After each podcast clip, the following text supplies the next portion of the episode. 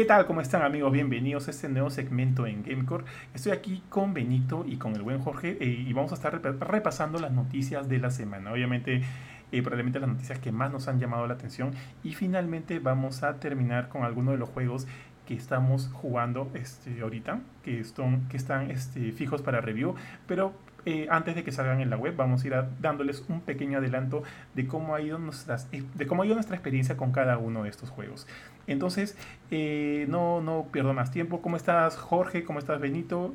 Paja tenerlos acá, abrazo tenerlos aquí conmigo. Así que, ¿les parece que iniciemos de una vez este camino por las noticias de la semana?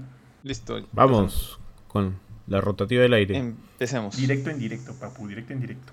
Entonces ya, chicos, eh, me ha llamado mucho la atención que esta semana, eh, bueno, todo el mundo sabe lo que ha pasado con Marvel's Avengers.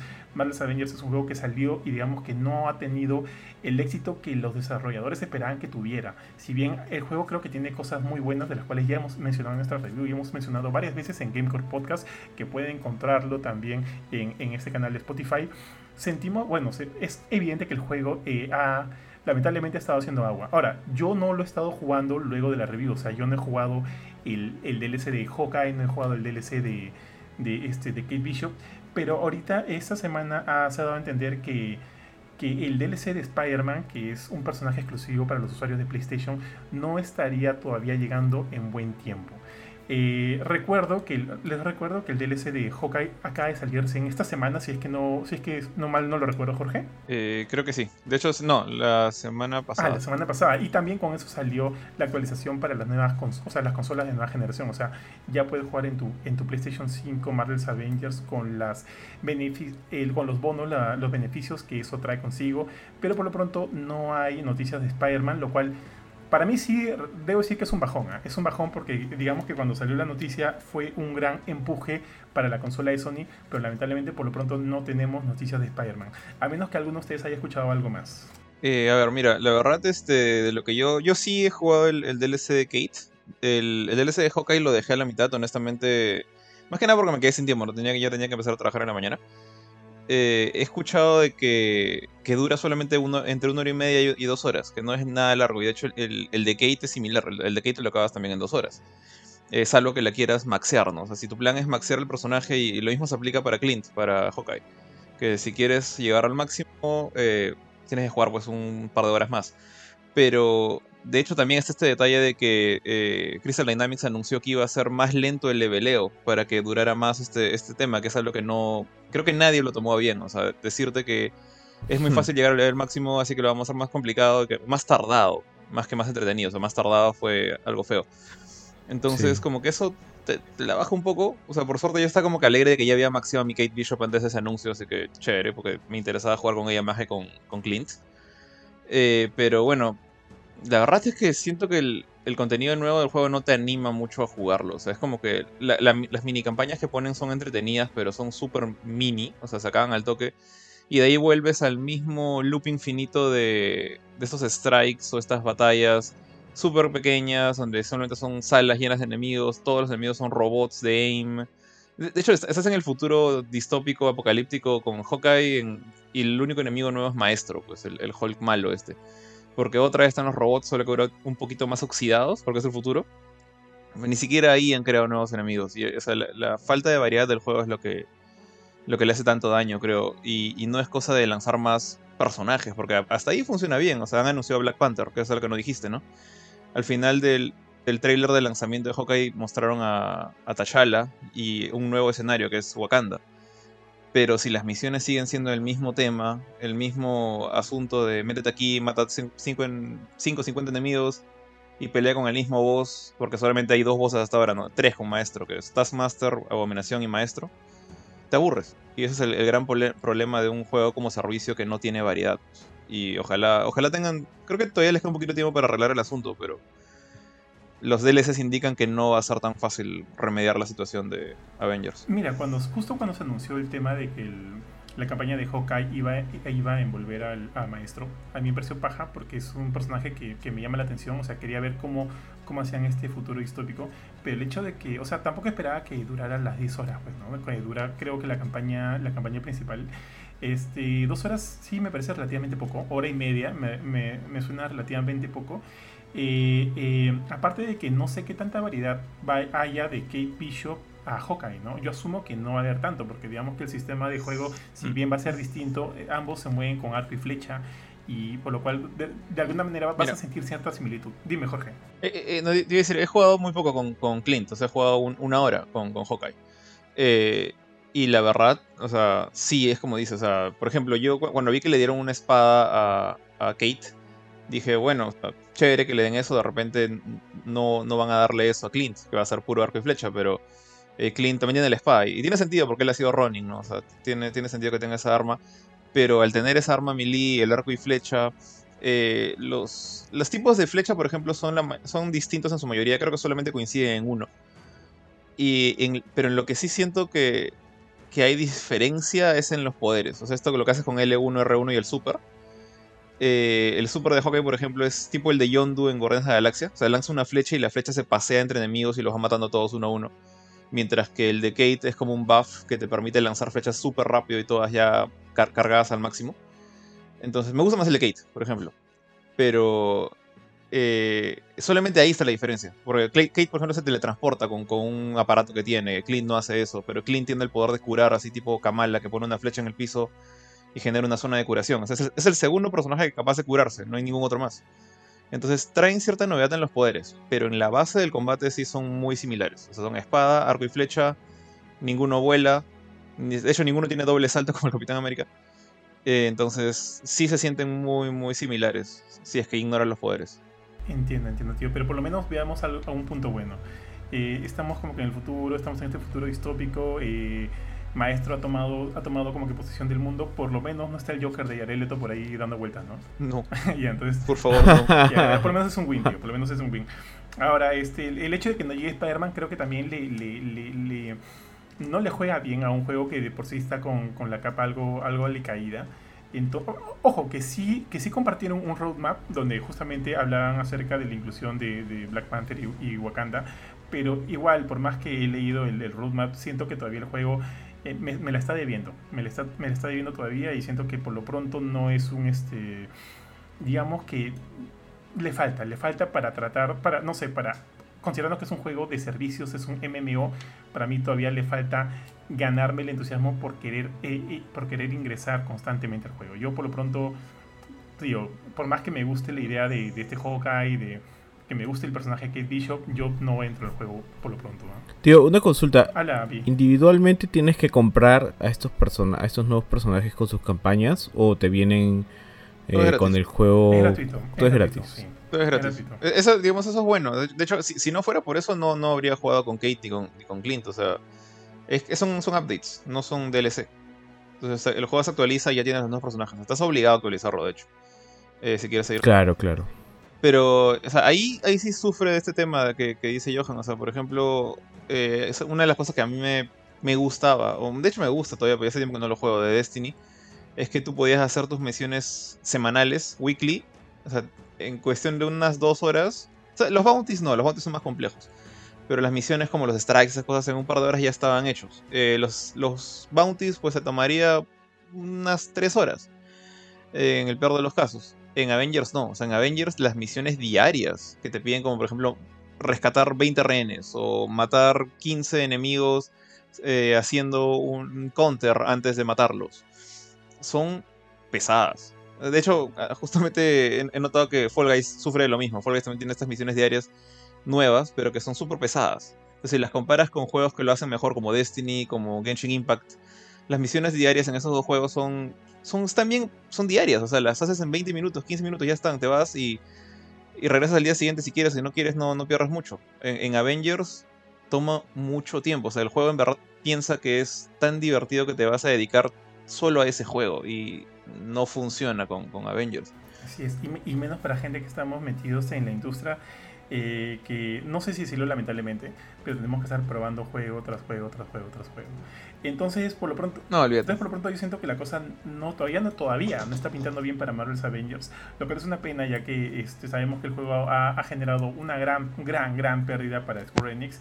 Así que esperemos, porque obviamente acá no le damos el mal a nadie, ¿no? Esperemos que pueda remontar en lo que va de la, en lo que va de, este año. Jorge, la siguiente noticia. Perdón, dale, dale, dale.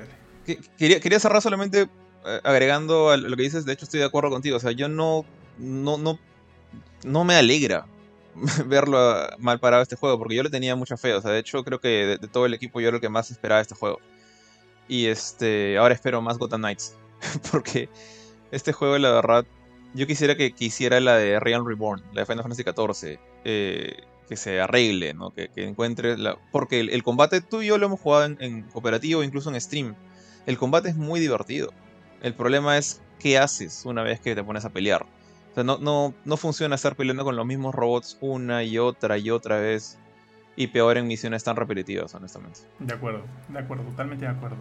Y entonces ahora sí, este, oye, la siguiente noticia pinta a Jorge por todos lados. Es este oh, el, ingreso de este nuevo personaje para Tekken 7, eh, Lidia Sobieski. Eh, Jorge, tú has seguido jugando Tekken 7. Eh, yo no tanto, o sea, jugué cuando, cuando se lanzó y por ahí cuando han salido algunos personajes que, que me interesaba jugarlos como Negan.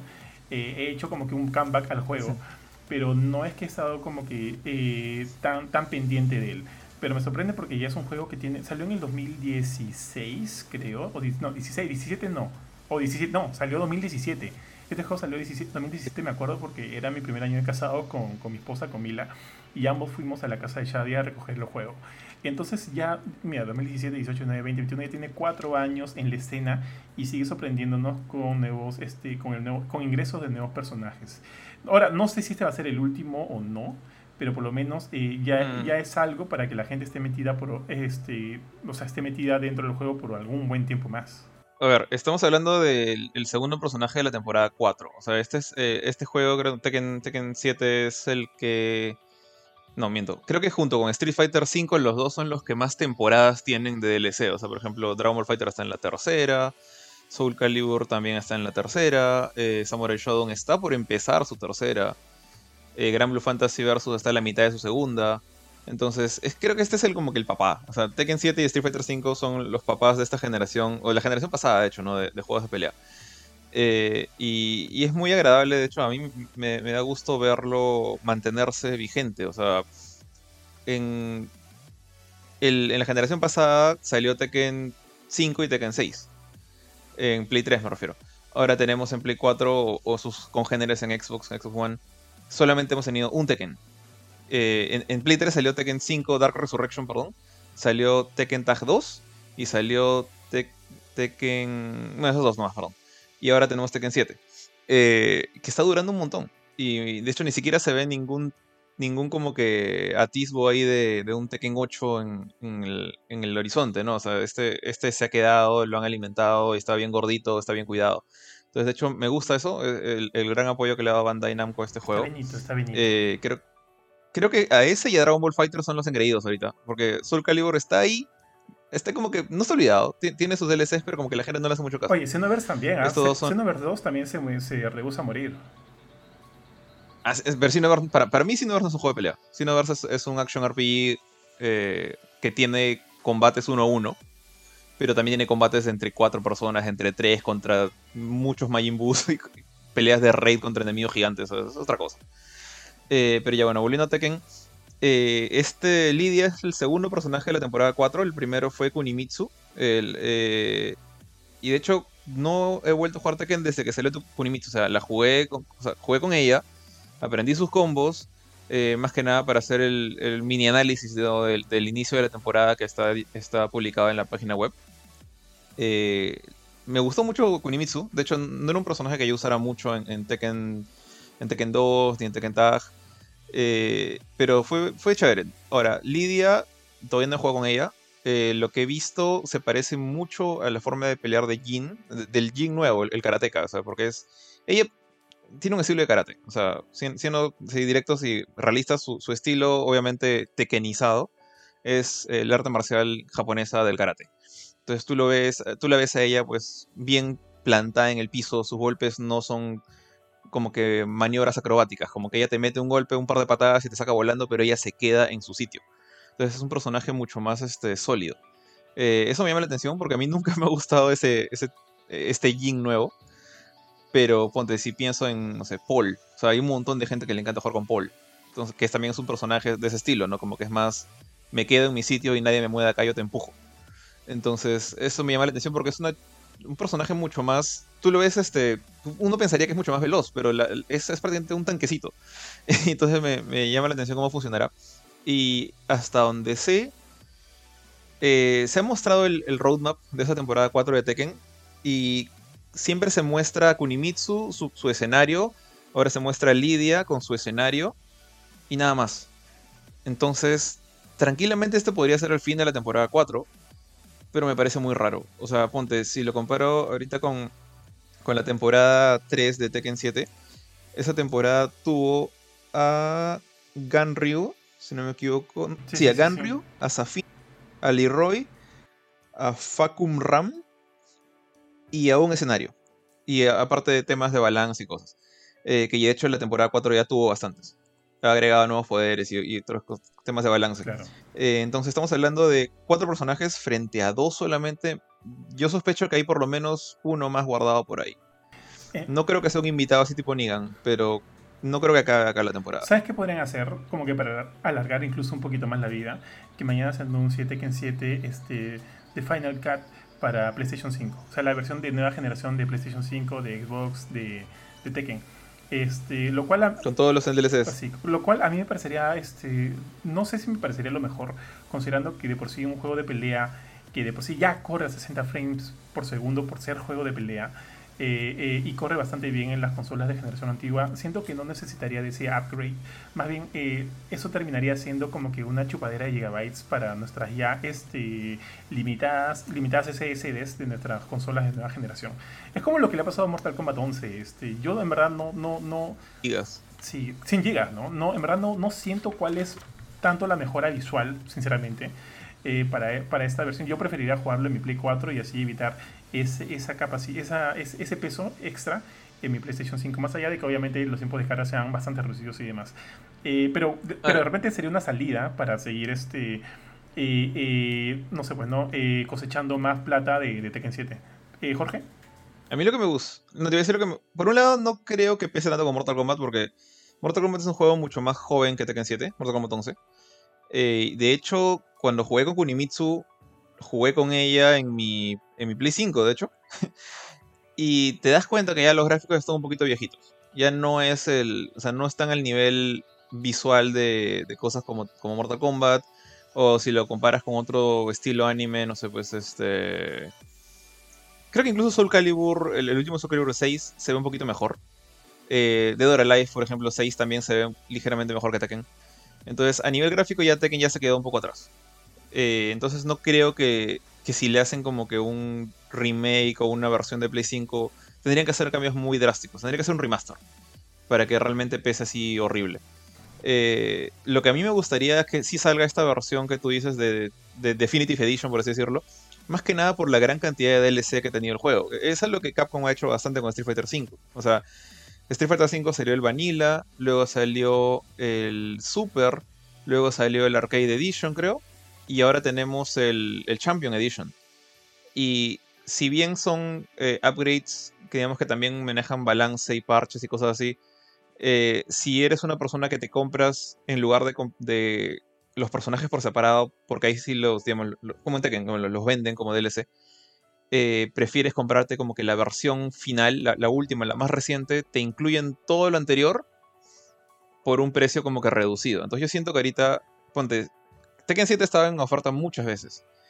Pero si le sumas la temporada 1, 2, 3 y 4, te sale, te sale bien carito. O sea, no te sale súper caro, pero no te sale como un juego del 2017. Te sale pues como un juego nuevo. Te sale más, de repente 60 dólares, de repente un poquito más. Oye, y eso, y eso, y, eso súmale que usualmente en los descuentos de la PlayStation Store eh, no es muy usual que vea los Season Passes de Tekken 7 en, o sea, con precios rebajados.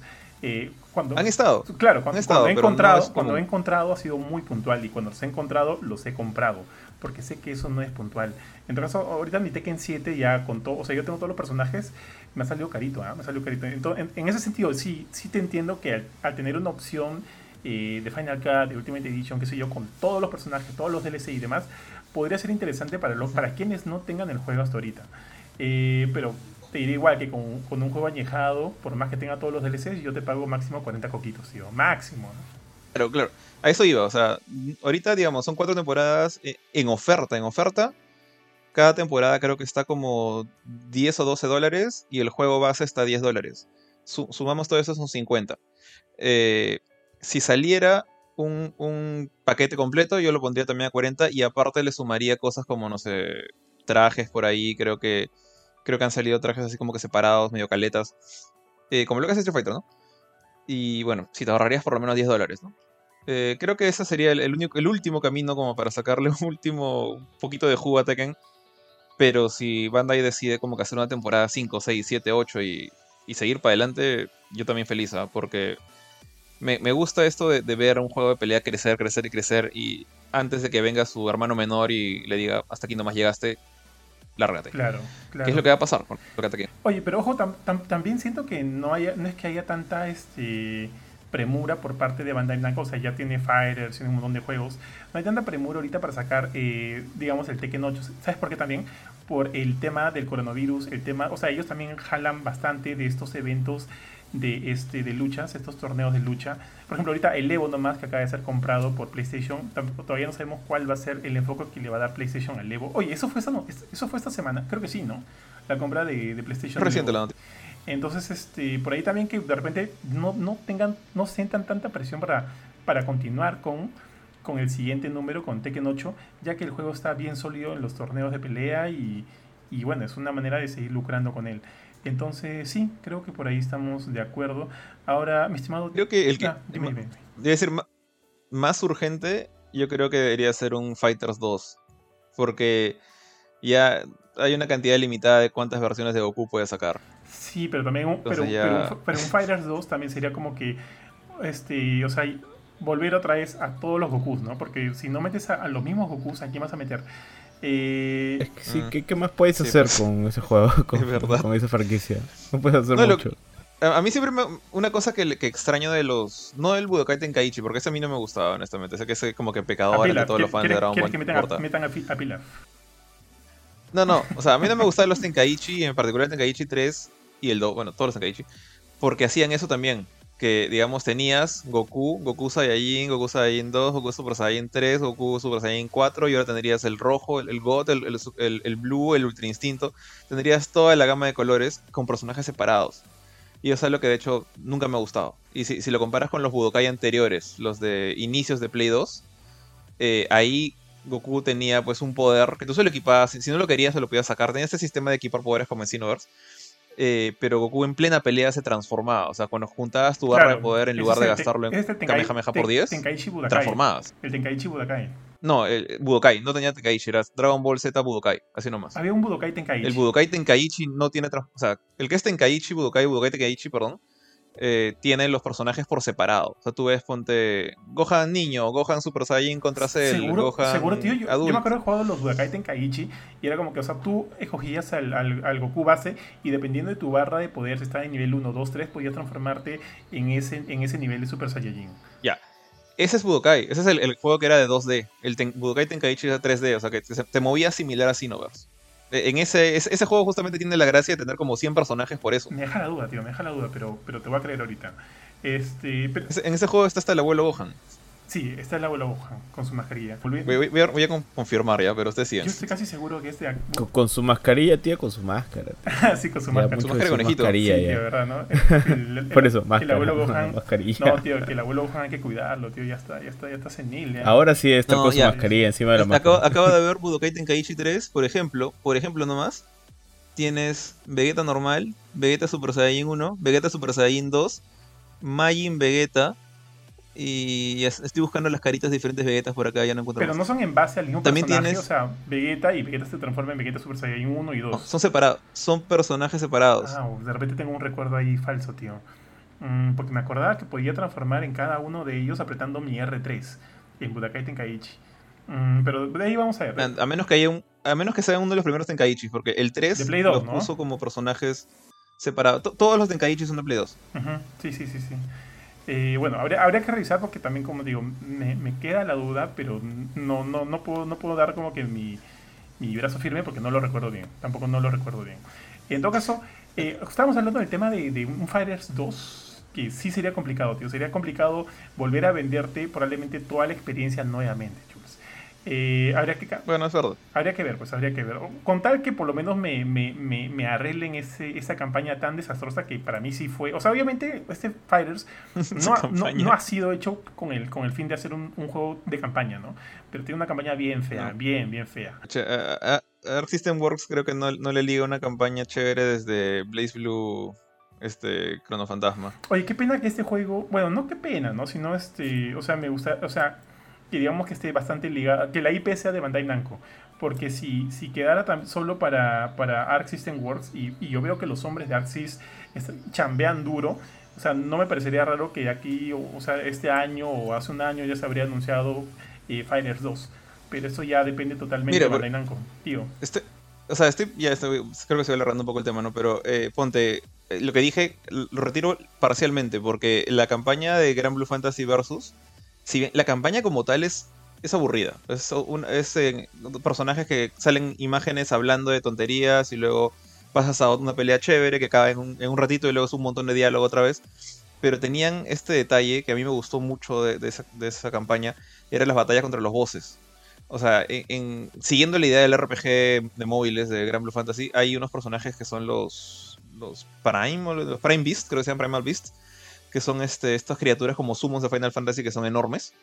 Entonces aparecían esos personajes como, como jefes y tú tenías que pelear al lado de otro personaje, digamos, del juego de peleas contra un gigante. Y funcionaba bien chévere. Entonces, como una eso, es lo que, eso es lo que me mantuvo a mí jugando la campaña.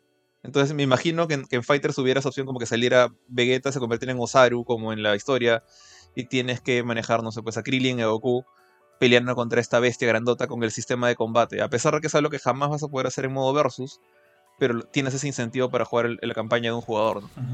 De acuerdo, de acuerdo. Sí, podría ser una idea interesante, fijo. Ojalá que acá la gente de Arxis, no, esté escuchando este podcast para que por ahí le, lleven algunas, algunas para la que hoy, o sea, para la secuela que definitivamente va a haber. O sea, eh, ha vendido tanto que sería imposible que no, no le dediquen algo de tiempo a este nuevo proyecto. Eh, ya, amigos, para no, para no seguir este, desarrollando más este, este punto, eh, pasemos a una noticia que a mí realmente me hace bastante feliz, porque yo soy muy, muy fan de la franquicia. Mi tío Benito no me lo va a dejar mentir. Es eh, que ha habido un chupo, chupo de noticias acerca de Resident Evil. Por un lado, se anunció mediante un póster el título oficial de la película, que es Resident Evil Welcome to Raccoon City. Que, este, que el de por sí el póster parece medio CGI Justo que, no sé si alguien me lo mencionó, creo que de repente fuiste tú, Jorge, que parecía medio. Yo, yo te lo dije, yo, pensé que era pensé que era un póster o una, una imagen de la, de la, nueva serie de CGI que va a salir en Netflix. Sí, sí, Infinite Darkness. Sí, yo también. Yo también pensé lo mismo. Sí, es, que parece, es que parece, definitivamente, pero no, es, es de live action, donde está gentita, este. Ah, ¿Cómo se llama esta flaca, Benito? ¿Tú te acuerdas el nombre de la flaca de skins? Calle Escodelario, puede ser. Sí, Calle, Escodelario, sí. me parece guapísima. Ojo que Claire es uno de mis personajes favoritos de, la franquicia. Y, le doy mi voto de confianza a Calle Escodelario. Eh, los demás no me acuerdo ahorita quiénes son, pero creo que su elección no me parecía tan terrible. Ah, Chris Redfield va a ser el pata ese de, de Babysitter. El, el, psicópata. No, ¿Han visto de, de, Babysitter en Netflix? Sí. Ya, va a ser el psicópata, este pata que siempre para sin polo. Ah. Él va a ser. Sí, sí, pero sí sí me suena su cara como para que sea Chris. Sí, yo también atraco. A mí al menos. aparte de eso, hay, ya sabemos que hay dos producciones más de Resident Evil en, camino. Uno ya lo mencionó Jorge, es el CGI para Netflix Infinite Darkness. Y el otro es también una serie live action también de Netflix que se va, o sea, no creo que todavía no tiene un título oficial, pero eh, el cual se va a enfocar en los, eh, de, los hijos o hijas, no sé bien cuál es el tema todavía, de Wesker. Y, y cómo van a llegar a esta nueva ciudad eh, Raccoon City es una nueva Raccoon City. Y, no sé, pues no, en verdad no, eso es todo lo que se sabe hasta ahorita. No sabemos mucho más allá de eso. Fuera de eso, en cuanto a Resident Evil Village, sabemos que va a haber una beta abierta de Resident Evil Rivers que está es programada para el 8 de abril. Ahora, chicos, yo no sé ustedes, pero yo la primera vez que por ahí vi un poquito de Resident Evil Rivers en este primer evento de Capcom que hicieron hace, hace unos meses, eh, no me gustó. Es más, no me gustó nada, sentía que se veía bien feíto, eh, no sentía muy bien, eh, o sea, no entendía muy bien cuál era el sistema del juego en sí, pero luego de eso hubo esta alfa, alfa cerrada, esta beta cerrada, perdón, este, en los cuales este, ya se, se, compartieron gameplays de lo que era Rivers y debo decirles que sí me llamó la atención, se veía simpaticón, como un juego así creo que es un todos contra todos. Es un todos contra todos cuando, cuando te mueres dependiendo de la, de la cantidad de virus que tú has estado recogiendo durante tu, tu, secuencia en el juego, puedes transformarte en algún tipo de monstruo de Resident Evil. Si no has conseguido muchos, te transformas en una, hueva, una huevadita insignificante. No me acuerdo cómo se llama ese monstruo, pero si has conseguido varios, te puedes transformar incluso en uno de los Tyrants. Creo que Nemesis también, o, o por ahí de repente ya en su forma eh, mutada. Entonces, eh, lo hay, hay un monstruo grande por cada uno de los nuevos juegos, o sea, desde el 7 pasando por los dos remakes. Y los otros son monstruitos como tú dices. No, no sé ustedes, chicos, ¿es cosa mía o lo estoy viendo bonito? Lo estoy viendo, o sea, chévere. Como que sí me provocaría jugar, o es cosa mía. Eh, a ver. A mí lo, personal, a mí no, no, no, no me llama mucho la atención. O sea, ya por sí yo no soy tan fan de los shooters así multiplayer. O sea, es como que puedo tener una cantidad de, esos que juego, pero no, no un montón. y es, como, un que ya. que a mí tampoco me llama mucho la atención, pero me gusta, tío. Sí, o sea, es que bueno, tú, eres. Bueno, no, sé, pues no sé si es por un tema de que tú seas fan de Resident Evil. Porque a mí también me gusta Resident Evil, pero no este. No, no sé, esto no es un. No es un Resident Evil, es como un fan-made con skins de Resident Evil, ¿no? Es, como que pusieran el Counter Strike, el antiguo, que, que, la gente le hace un montón de skins como de Vizcarra y cosas por el estilo. Y que, pero que, le pongan skins de Resident Evil. Así lo veo yo, ¿ya? Porque, o sea, claro, te puedes transformar en Nemesis cuando mueres y ese tipo de cosas. Pero tampoco es como que sea así permanente o, sea bravaza todo el tema de, del hecho que te transformas porque te matan al toque igual. O sea, no, no te vuelves Nemesis, solamente eres un skin de Nemesis. Entonces, o sea, no. Sí peleas como Nemesis. Claro, peleas como Nemesis, sí, pero no es que tienes la resistencia de Nemesis, no, no te tiene que ah, agarrar a sus casos, o sea. No, imagínate. Claro, o sea, entonces, sí, claro, o sea, y ese es el tema, pues, ¿no? O sea, no, no sé, a mí la verdad no me llamó mucho la atención. Como digo, o sea, si tuviera que escoger varios juegos shooters que jugar y me dieras este para escoger, ya, puede que lo tome y este, pero como que no sé, no, lo jugaría tanto. No es, no es mi, no, no hay cup of tea. Eh, bueno, por mi lado, la verdad, este, yo lo tengo como que ahí mirándolo y lo, digamos como que lo podría agarrar con pinzas porque, eh, ¿se acuerdan? Creo que nadie se acuerda del pobre juego de Resident Evil Resistance, creo que se llama. El que salió con, con, el remake del 3.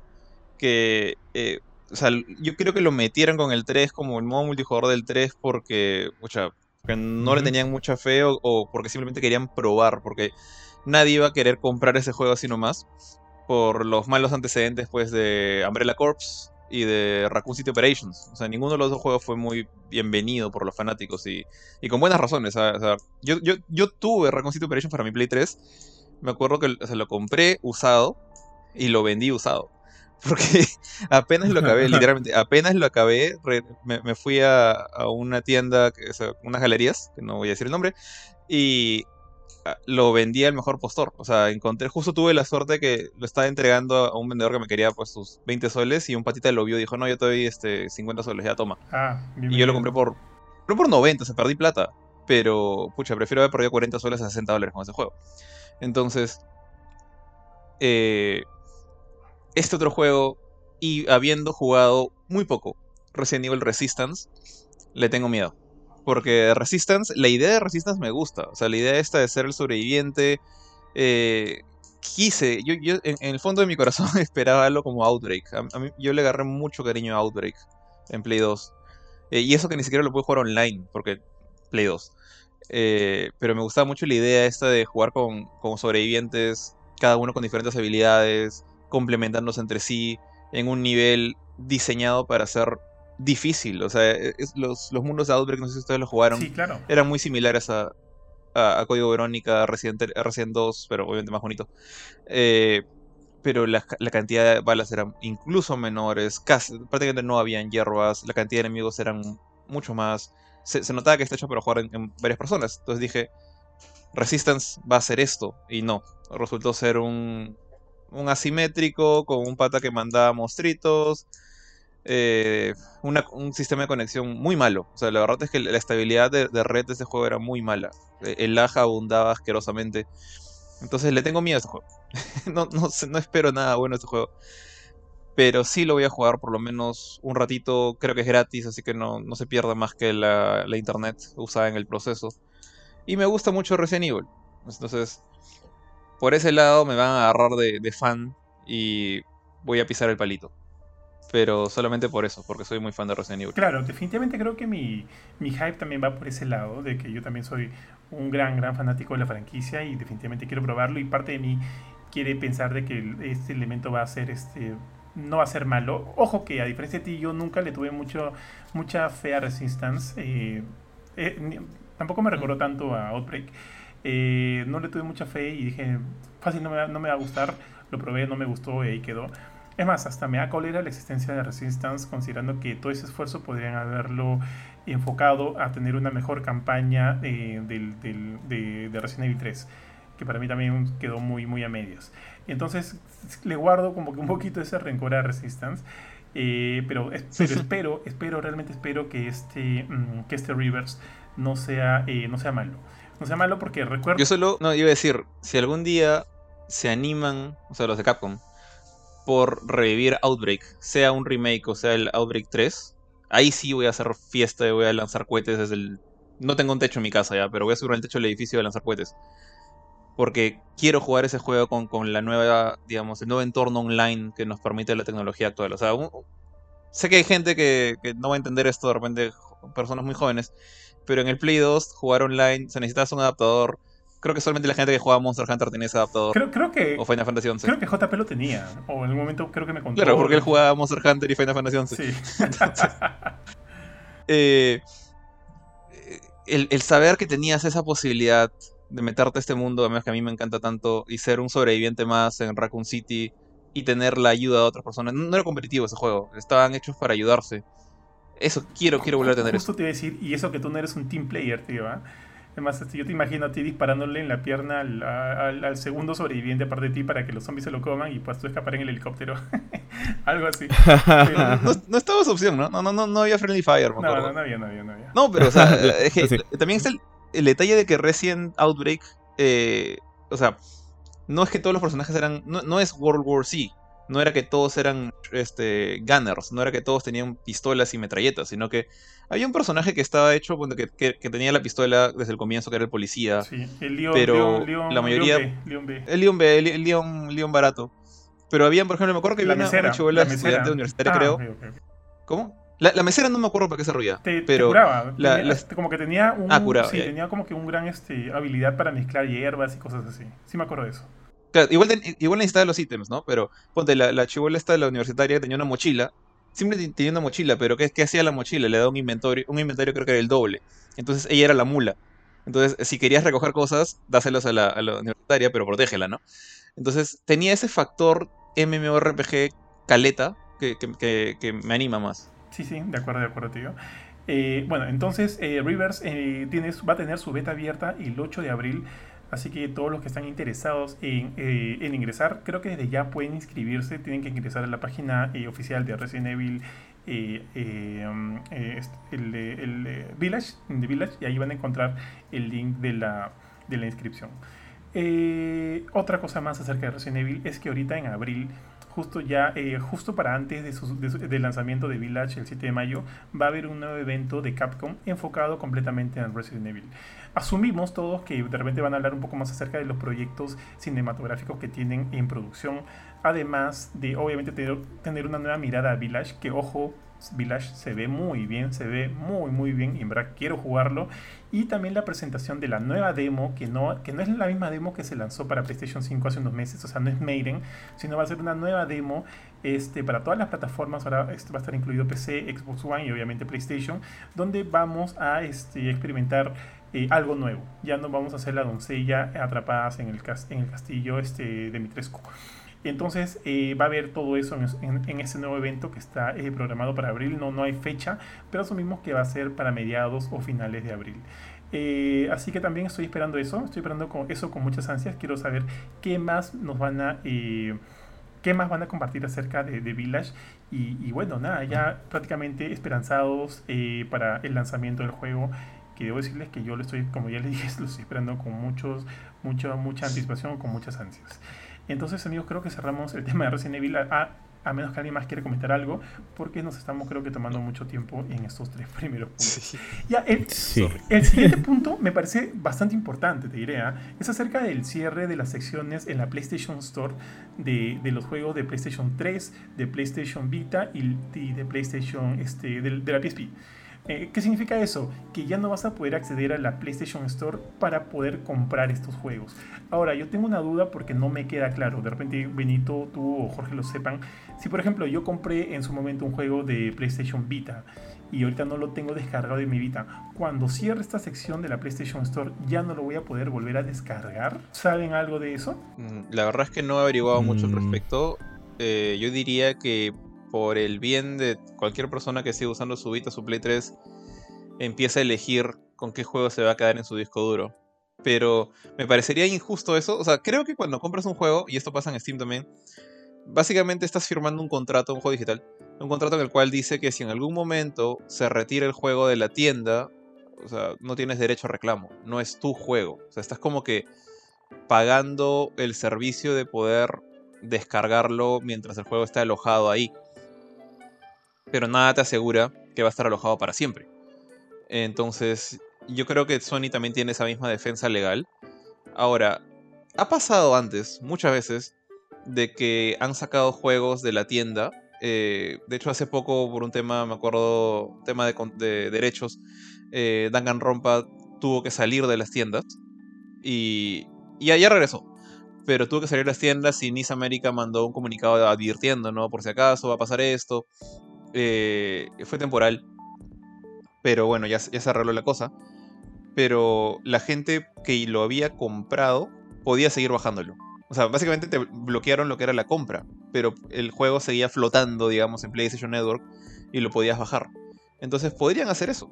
Podría pasar también eso, simplemente la tienda ya no está disponible, pero tu librería sí. O sea, siempre tienes tu librería en el Play 3, en, en Vita también, Play 4, Play 5 en la cual salen todos los juegos que has comprado y, puedes bajarlos directamente sin pasar por la tienda. Entonces, yo creo que ese sería el mejor escenario. No sé si es el que va a pasar. Pero yo de todas maneras voy a aprender mi Play 3 un día de estos para hacer un inventario, a ver con qué juegos me quedo, porque no quiero para Tokyo Jungle. ojo, porque esto me parecería un problema mucho más sencillo de, resolver en plataformas como Steam. ¿Por qué? Porque, por ejemplo, Steam tú te compras Resident Evil 7 y ya ese Resident Evil 7 que queda para todas las tarjetas, de las, o sea, para todas las tarjetas gráficas eh, en las cuales vas a piratear, ¿no? Tú puedes, tú puedes comprarte ahorita Resident Evil 7 y ese mismo juego se va, este, ir se va a ir mejorando, qué sé yo porque todo va a estar acorde a tu tarjeta gráfica. No es como en el tema de las consolas, que si tú compraste Resident Evil 7 para Play 4, luego tienes que comprarlo para Play 5, probablemente luego vas a tener que comprarlo también para Play Play 6. Aunque ahorita con este, tema de los free upgrades ya la cosa está mejorando. Pero hasta hace un tiempo no era así, pues. Eh, ahora, en base a esta noticia también es curioso porque conocen la tienda este, este, bueno, este retailer eh, Limited Run. Sí, claro. Ya, Limited Run yo lo, yo lo conocí por Power Rangers, porque ellos estaban moviendo el juego en formato físico. Ahora, ante esto que ha sucedido con la PlayStation, PlayStation eh, Store, ellos salieron a decir en un tweet que este que ese es el gran problema de los juegos físicos, perdón, de los juegos digitales. Es por eso que ellos encomiendan a seguir comprando juegos físicos, porque de alguna manera te da la, te da la certeza, entre comillas, de que el juego va a ser siempre para ti, ¿no? Pero también ahí tenemos que ver el otro lado, cuando los juegos se honguean, los juegos se malogran, los juegos se pierden, los juegos finalmente, o sea, los juegos físicos los discos se honguean, se, se, malogran, se rayan, qué sé yo, y de alguna manera también tienes chance a perderlos. Entonces, eh, no es de Inga ni de Mandinga, pues, o sea, sí hay un problema serio acá, y, y, a menos que tomen la solución que menciona Jorge, esto de que tú tengas tu propia biblioteca en el server, eh, digamos que este primer paso de lo que ha pasado con la PlayStation Store eh, sí me ha asustado un poquito a mí. Yo creo, tío, que no, no va a pasar. O sea, no, no es que te vas a cortar los accesos, solamente ya no vas a poder comprar los juegos ahí. Por todas las noticias que he leído al respecto, esa es la idea, esa es la idea que me venden, ¿no? En ningún momento te están diciendo que, no va a ser de esa forma. Pero por otro lado, esos son problemas de los consoleros. no, olvídate, no, no solo de los consoleros, o sea, también en... O sea, sí, en parte es cierto, porque empecé, digamos que si, si Steam agarra y dice, no sé, voy a eliminar para siempre, no sé, ¿Qué, juego les gusta a ustedes que sea más o menos viejo que está ahí? Mira, hay, varios, hay varios juegos que puedes acceder incluso, o sea, los puedes comprar por Steam Y, y no sé si es ah, parte del crack, porque probablemente lo sea. Por ejemplo, Vampire the Masquerade. Eh, tú y yo sabemos que no funciona sin los. Este, el 1. No, probé el uno. Por ejemplo, tú, tú- tú y yo sabemos que no funciona sin los parches de. Bueno, no funciona bien sin los parches de la comunidad. Pero para Claro. acceder a la versión de los parches de la comunidad, tú no estás entrando al juego de, de Steam. Estás entrando al juego por el parche. Y entonces es como que yo tengo el juego, pero entro por el parche. Entonces no, no hay mucho problema ahí. O sea, no, no lo entra. Incluso Cyberpunk lo tengo en GOG y lo tengo en Steam. Y con una sola instalación de juego también tengo acceso por cualquiera de los dos medios. O sea, como no requiere una conexión permanente, mm, no, no hay mucho problema en ese aspecto de, de este tipo. O sea, es al, que- me- al menos lo que yo digo es de, de PC, ¿no? En PC es más, es menos probable que pase esto. No, no digo que sea imposible, pero. O sea, tendría que pasar, pucha, el- un Armagedón. O sea, es como que cualquier juego ya va a perder Masquerade 1. Eh, digamos que desaparece de Steam, desaparece de Epic, desaparece de Good Old Games, de todas partes. Siempre va a haber alguien que tiene el exe y lo va a subir para compartirlo de manera no tan Es legal. verdad, es verdad. O de repente porque es la única opción. O sea, eh, es más fácil compartir el, instalador del juego. Mientras, en, consolas, de hecho, antes se podía incluso hacer esto, porque cuando. Estoy hablando de hasta Play 2. eh, porque tú podías guardar el ISO, el ISO del, disco. Y obviamente tienes que hacer payasada y media para que tu consola pueda leer estos discos piratas. Pero, ponte, mi Play 2, que sí estaba chipeado, como le decían en, en mi caso, yo bajaba juegos japoneses que nunca llegaron a América, bajándome el ISO y quemando discos. Entonces, eh, al final de cuentas el internet es el como que y, la comunidad son los que salvan estos juegos. Y en PC es más fácil pero como tú dices al final la PC sigue siendo un entorno muy similar salvo que el, siguiente Windows sea una arquitectura totalmente distinta a la anterior y haya un corte brutal así como cuando no sé pues Starcraft Warcraft 1 dejó de deja de funcionar bien en alguna en un sistema operativo más nuevo va a venir un modder y va a decir ya lo arreglé para que corra bien en los Windows del año 2025 la Sí, comunidad claro. misma puede ayudar. Cosa que en un emulador. De mucho más difícil. De- eh, o posible. De acuerdo, de acuerdo, amigos. Eh, Jorge, esta otra noticia tiene tu nombre por todos lados. Scarlet Nexus ya tiene fecha de salida, mi estimado. Uy, no, mira, yo sí estoy bien interesado en ese juego, o sea, por dos flancos. Uno, eh, todavía siento que a pesar de que existe, existe Devil May Cry 5 Special Edition, no existe un juego hack and slash propiamente creado eh, con la actual generación de consolas en existencia. Es decir, eh, Scarlet Nexus, por ejemplo, se, vendía mucho como el primer juego de Bandai Namco para la PlayStation 5 y Xbox Series X. Ahora, también después se dijo, también va a salir en Play 4 y en Xbox One por si acaso. Entonces, eso como que me la bajó un poquito. Pero igual sigue siendo un juego pensando en que existen estos maquinones. Y, bueno, no maquinones como una PC mega cara, pero estas máquinas modernas que pueden dar más. Y la versión de Play 4 y Xbox One de repente van a hacer el downgrade en lugar de ser al revés. Que es lo que pasa en, Devil May Cry 5, ¿no? Que la versión Special Edition es un upgrade, eh, no un downgrade de, al, revés. Entonces, por eso es que quiero. Quiero jugar un hack and slash nuevo. Y el tema con esto también es que conozco a la gente, no los conozco, no son mis patas, pero he jugado juegos hechos por la gente de, de Tales of, la gente que hizo God Eater, que hizo Code Vein. Entonces, Bandai Namco ha juntado gente de diferentes franquicias propias para hacer este, este nuevo juego. Entonces, siento que le tiene bastante fe. Y ahora que han dicho que van a hacer un, anime también, incluso, que es algo que, que no veía, o sea, que sale un anime en paralelo. Eh, hay, hay anime de God Eater, hay anime de, de otro juego, de Tales of. Sí, pero nunca salen al mismo tiempo. Esto no lo he visto desde Dot Hack. Desde Hack este, GU, cuando Bandai Namco este, anunció por primera vez Hack GU Revert, el, primero.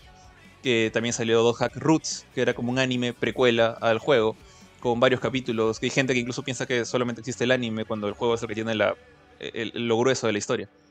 Entonces, no sé qué va, a pasar con este anime de, de Scarlet Nexus, pero al ver eso, por un lado como que dije, pucha, tengo que ver otro anime. Y sé que no son como que de la calidad más alta, o sea, no es un Attack on Titan. Eh, sí siento que Bandai está poniendo varias fichas en esto. Entonces, eso me da gusto. O sea, ve- ver esto que le está poniendo fe, están poniendo a sus top, eh, a sus equipos, a sus mejores equipos a trabajar en este juego. Y el gameplay se ve bien, o sea, God Eater no es el mejor hack and slash del mundo, tampoco no es el mejor Monster Hunter del mundo. pero tiene elementos salvables, muy chéveres. Y tener a esa gente haciendo un juego hack and slash, o sea, meramente hack and slash, sin preocuparse por los 10.000 ítems y tipos de balas que tenía God Eater, eh, en un escenario mucho más del May por así decirlo, y tener a la gente de Tales of encargada de la historia de repente o, de los diseños de personajes, no, no, sé exactamente qué hace cada quien. Eh, me, tiene, me tiene emocionado, de hecho le, tengo bastante fe a Scarlet Nexus. Entonces, este que ya tenga fecha, es como que ya puedo marcar un numerito en mi calendario y decir, este día me voy a dedicar a este juego. Porque es, este, es algo que, espero bastante. Me, gustó el nuevo personaje que presentaron a eh, Kazame. Eh, no esperaba que este juego tuviera dos protagonistas. Entonces... Y de hecho, iba a decir una cosa, que a diferencia de God Eater, donde creas a tu personaje y es un personaje mudo, como en la mayoría de estos RPGs de creación de personaje, acá no, acá estos personajes son únicos, o tienen su voz, tienen su historia, eso me anima todavía más. Entonces, nada, o sea, ya, por fin puedo empezar la cuenta regresiva. Ya, ya puedo empezar a marcar fechas eh, cuadraditos en mi calendario y, ojalá salga bien, ¿no? No sé, no creo. No espero que sea un 10 sobre 10. Ya ninguno de los God Eaters ni, ni Tales me parece como que perfecto pero sí espero, sí, sí le tengo buenas esperanzas a este juego y espero entretenerme bastante con él. Válido, tío. Y bueno, si tú compartes esta misma, este mismo entusiasmo por la salida de Scarlet Nexus, tienes que saber que el 25 de junio el juego finalmente va a ser lanzado para PlayStation 4, eh, Xbox One y PC. ¿Sale para Switch también? No. ¿O, eh, PlayStation, Xbox y PC? No.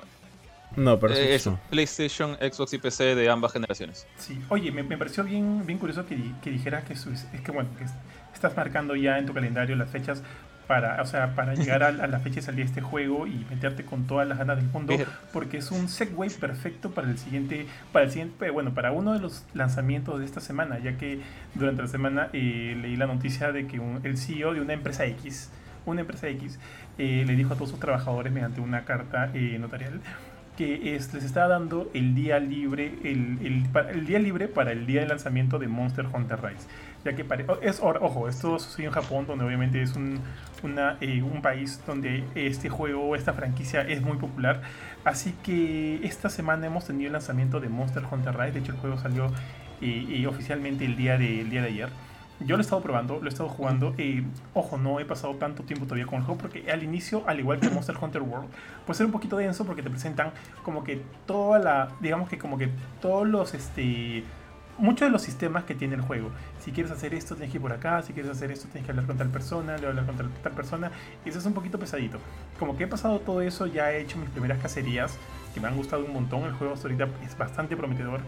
Así que estoy muy entusiasmado. No voy a hablar ahorita tanto, tanto sobre el juego. Porque me falta, me faltaba experimentar un poquito más. Ahora, una de las nuevas mecánicas es que tú tienes tu dogo. No sé si, creo que en las anteriores, este, por lo menos en las que yo he jugado, no, no tenías un dogo para ti, aparte de tu palico y, este como que te, te, ayuda este, a movilizarte a través del mapa cuando la bestia se escapa, se corre y me parece como que un gran, gran, un gran añadido. Ojo que el juego ha salido con muchas, muchas buenas reviews por parte de muchos medios especializados. Eh, creo que tiene como que un, un, este, un promedio de, de 8.5 y 9 lo cual es bastante bueno. Por ahí también he visto unos 9.5, no he visto 10 todavía, pero he visto varios 9.5, lo cual augura que el juego parece que ha sido bastante cumplidor y sigue con toda la calidad con la que Monster Hunter, eh, bueno, con la que Monster Hunter se, destaca. Eh, así que Capcom ha tenido como que Capcom está ahorita de buena, de bien, de, está como que bien, bastante bien con sus lanzamientos. Este, recuerden que Monster Hunter Rise es un juego exclusivo de Nintendo Switch y la versión para PC creo que va a llegar para el 2022, así que todavía a esos tiempos. No han hablado acerca de una versión de consola, por lo pronto solo es Switch y PC, así que los consoleros por lo pronto no van a tener la chance de, de jugarlo. Pero también esta Switch no, como una consola. Eh, los, eh, perdón, los usuarios de PlayStation y de Xbox todavía no van a tener la chance de poder jugarlo. Ahora, otro de los lanzamientos de esta semana es uno de los juegos que quiero jugar con mi tío B, es It Takes Two. ¿Sí o no, mi estimado tío B? Así es, tío, está ahí esperándonos en Steam, ya instaladito creo por los dos. Sí, tío, nos vamos a divorciar en pleno juego.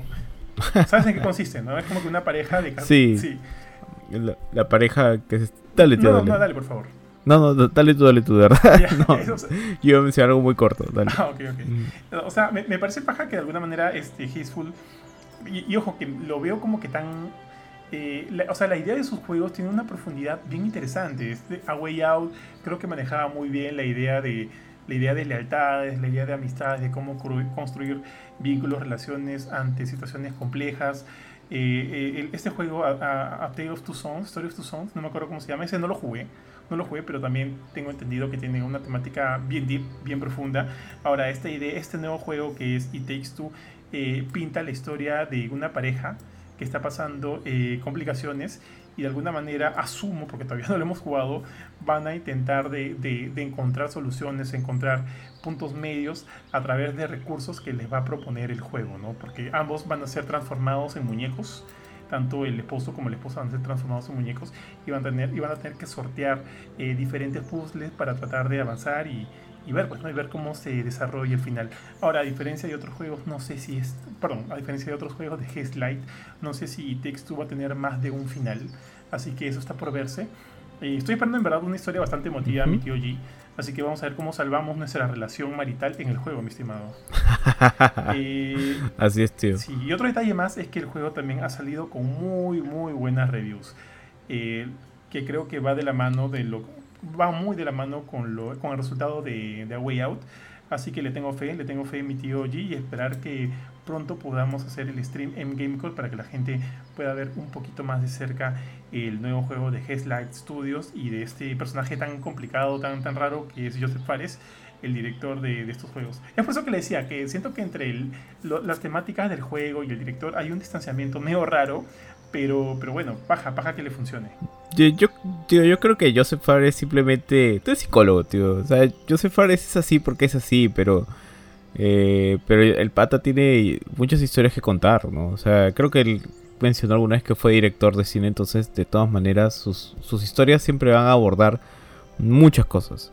Y a mí, a mí no me parece tan raro que un pata tan excéntrico como él pueda, pueda hacer una historia como esta. Es más, me parece completamente comprensible. Yo a, yo a eso voy. Yo siento que el pata, o sea, siento que expresa tanto en sus juegos que de alguna manera podría pensar, podría sentir que fuera una persona que le cueste poder expresar ese tipo de emociones de una manera un poquito más, este, eh, no sé, pues, ah, eh, entre comillas, ¿no? De manera eh, más, más, entre comillas, de manera más normal, de manera más cotidiana pero... Es muy japonés de su parte. Pero, sí, pero bueno, en fin, ya tampoco no, me quiero extender mucho de esto con esto, amigos, así que pasemos al siguiente punto.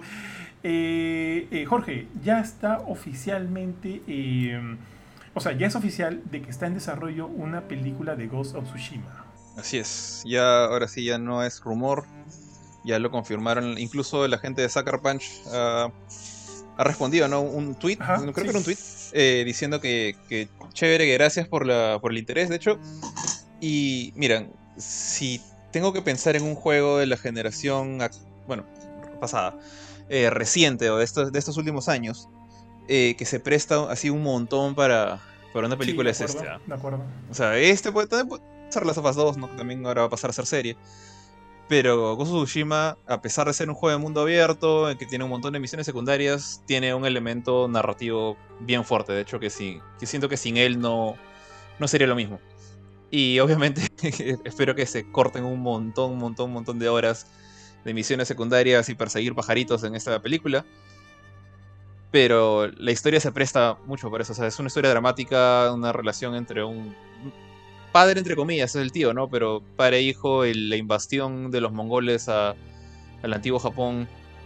Y no sé, o sea, si llegan a hacer este, el tipo de escenas, como por ejemplo la, batalla inicial, cuando recién llegan los mongoles, o las partes en la cuando recién rescatas a tu tío, te acuerdas, y, tomas la primera base grande de los mongoles, y eh, los mongoles estrenan estas, estas, digamos, metralletas de flechas que tenían en sus torres.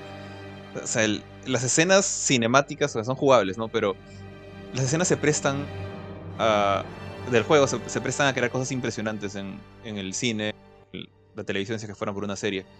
Entonces, de hecho, espero mucho de esto. sé que se van a perder escenas, sé que por ahí voy a decir, pucha, el caballo no murió así, cosas así. Pero, pero no, estoy, contento. Spoiler alert. Y, y ojalá salga, salga bien.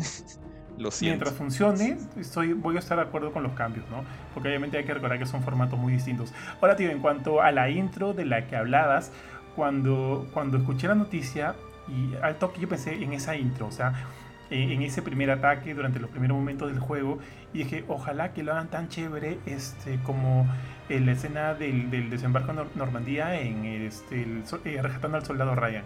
Y dije, pucha, algo así, algo así de, visceral, algo así de, de, impactante, sorprendente, en esta época feudal me parecería tan, tan paja que es a lo que estoy apuntando y que es lo que quiero ver.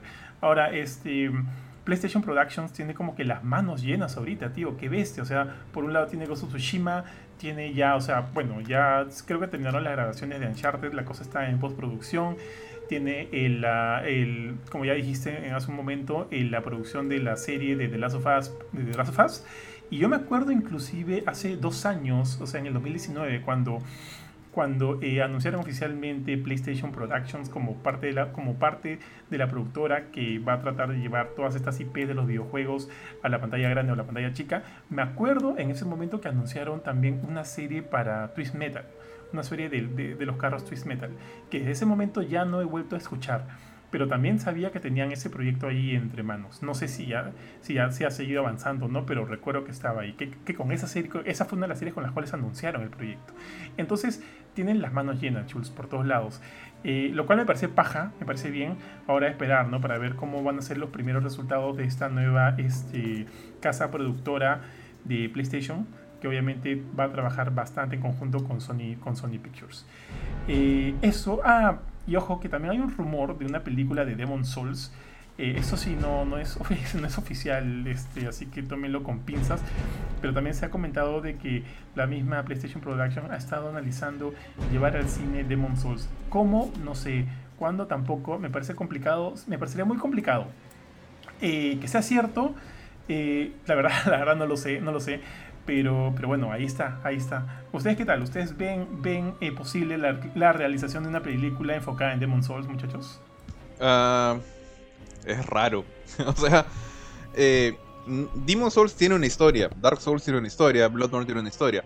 ¿Cuál es el tema con esto? Es que yo siento que a pesar de que tienen una historia, no tienen un protagonista.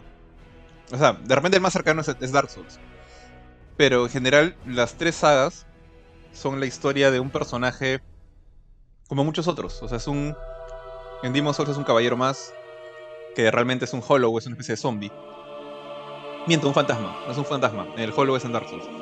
Eh, en Dark Souls está este tema pues, del, del Hollow, que es como un zombie que, como que se mantiene con vida eh, porque los undead son comunes. Ahí es, un, es un malito monstruo. Entonces, y en Bloodborne, bueno, eres un, cazador con la sangre de un monstruo. Entonces, pero así como, eh, como hay este cazador, hay un montón más.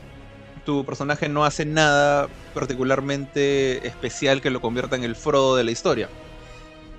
Entonces, eso es lo que me preocupa. Que agarren y se, se inventen una soncera como que el Sir Percival eh, se dio cuenta que el mundo del rey Arturo se cubrió de este veneno horrible, el miasma que mató a todos, él incluso se convirtió en un zombie, pero mantiene su conciencia y va a tratar de arreglar las cosas salvando el alma de Arturo. Y algún flor estúpido para crear un héroe y una historia más lineal con la narrativa típica del, viaje del héroe, ¿no? Que funciona con también en las películas, en los libros, en las series, pero que no es necesariamente obligatorio en los juegos. Entonces, Demon Souls para mí es eso, o sea, es el hecho de tú ser un bicho más, un monstruito más, que tiene justamente esta capacidad extra, es, pelea mejor. Eh, y tiene, bueno, la, misión de... De hecho, tú, en Demon Souls tú llegas vivo. llegas vivo con el plan de meterte a la miasma y tratar de limpiar este problema. Y te matan casi al inicio de la historia. Y te das cuenta que realmente no estás muerto, estás conectado a este nexo. O sea, e, es un personaje un poquito más especial que, que el de Dark Souls de repente pero no es un héroe con nombre y apellido que está cambiando el mundo. Entonces, eso es lo que me preocupa. ¿Qué, van a hacer ahí? No sé, siento que, que puede salir algo raro. Y que de repente no me. Tío, yo la verdad, hay. Sí, sí, o sea, sumándole a... Yo creo que estamos ante un.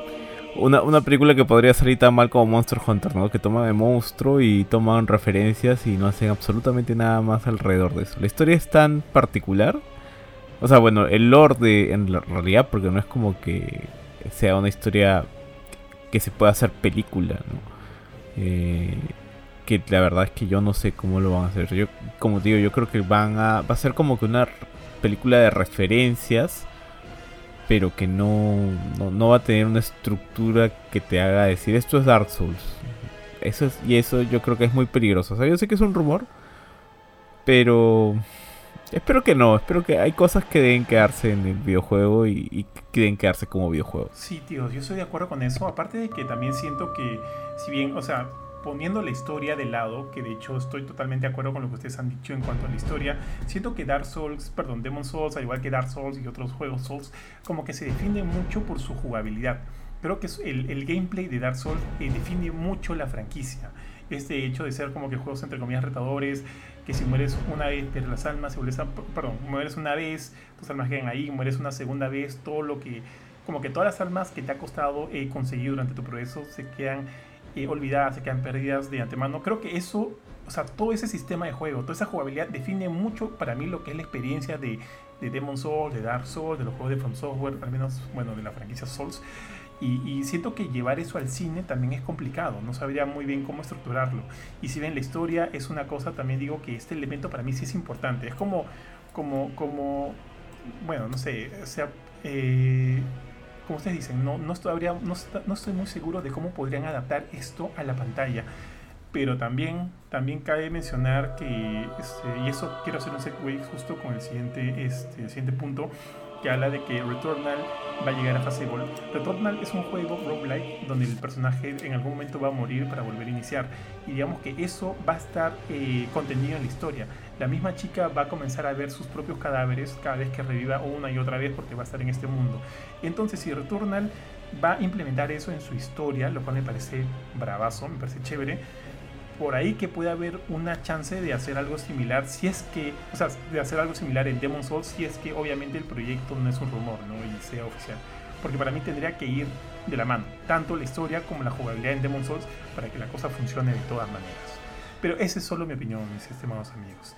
Eh, ahora solo para, recordar, recordarles, Returnal ya está en fase Gold, así que ya no va a haber ningún, este, ningún atraso, no va a haber ningún atraso, no va a haber cambio de fechas. El juego sale para todos el 30 de abril, o sea, ya ahorita el siguiente mes, de hecho estamos a, ¿cuánto? a tres días para el próximo mes. Y hacia finales vamos a tener ya Returnal en nuestras manos y obviamente aquí en Gamecube lo vamos a jugar y vamos a darle todas nuestras opiniones eh, acerca del juego. Eh, muchachos, una noticia un poquito triste porque yo también este es un juego que estaba esperando, pero Back 4 Blood se ha visto retrasado.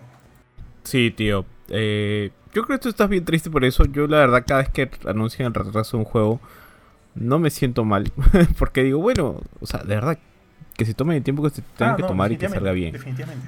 O sea, es como que no, no tengo una premura de, de jugar ningún juego en el sentido de que de que ya, o sea, viejo, siempre y cuando salga, ¿no? Por ejemplo, juegos que yo temo que no salgan es Vampire the Masquerade 2. Esa vaina ha tenido tantos cambios que probablemente tenga el mismo fin terrible que tuvo el primer. Bueno, terrible entre comillas, porque al final salió siendo un buen juego. Pero, este, ya lo mataron. ya lo mataron. ¿Oficial? O sea, no está, cancelado no está cancelado. Claro. Pero cambiaron de estudio, ¿no? Entonces ese problema sí, sí, sí, es un problema feo. Entonces, cambiaron de estudio, eso no sabía. Uy, tío. De, de, está deep, ¿eh?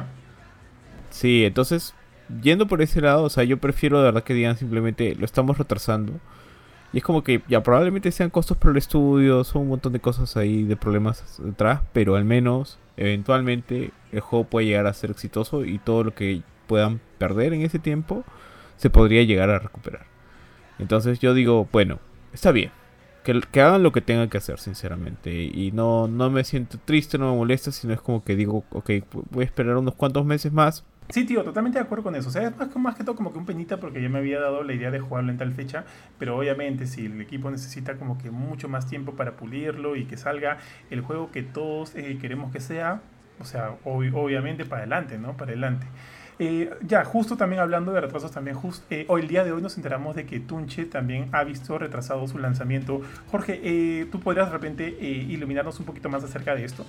bueno, mira, primero este, en el mismo anuncio se dice la fecha aproximada de salida, o sea, tampoco no es un atraso así mortal, no estamos retrasándonos un año, ni seis meses, ni nada por el estilo. O sea, es una cosa de que, para ser sinceros, o sea, necesitamos un poco más de tiempo. O sea, siento que necesitamos un poco más de tiempo, no porque eh, no sepamos qué juego estamos haciendo, sino porque necesitamos eh, más tiempo para pulirlo y para estar seguros que sea, digamos, que no haya este, no hayan como que bugs rochosos, no haya este, elementos sin pulir. También es el tema de que el arte nos hemos dado cuenta que es uno de los puntos más jaladores del juego, entonces queremos estar seguros que todo el sistema gráfico de los shaders, las sombras y todo esto funcione bien. Obviamente que los enemigos no decidan hacer alguna payasada que nos, que nos cuele el juego o por el estilo que, que es un tema muy delicado. Es un tema que toma tiempo, un tema que, que requiere de estar jugando una y otra vez el juego. Que para esto ya tenemos todos los niveles, todos los voces, todos los personajes listos. Entonces, como digo, es más un tema de estar seguros que esto no se nos queme a la puerta del horno, o que, más bien dicho, que no, no que nos queme, sino que no salga crudo. Tenemos que estar seguros que, que está el tiempo suficiente, que tiene la, la revisión necesaria y el chequeo con, a conciencia antes de, de votar al público. El juego está, digamos, encaminado. No estamos cancelando nada. Obviamente no podemos hacerlo. Hay un montón de, backers esperando sus recompensas. De hecho, incluso eh, he visto avances de parte de esas recompensas. Estaban bien chéveres. Pero ya, sin, no puedo dar más información tampoco.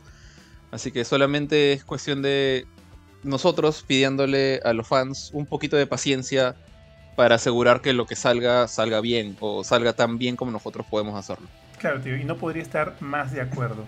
De hecho, este, todo lo que he visto de Tunche, lo que bueno, yo ya he podido probar de Tunche en algún momento, y creo que también ya, ya lo hemos comentado también en el podcast, me ha dejado bastante sorprendido y estoy eh, bastante expectante, muy a la espera de la, de, la, bueno, de la fecha de lanzamiento para poder meterme de lleno a la experiencia de Tunche, que hasta ahorita me ha gustado bastante.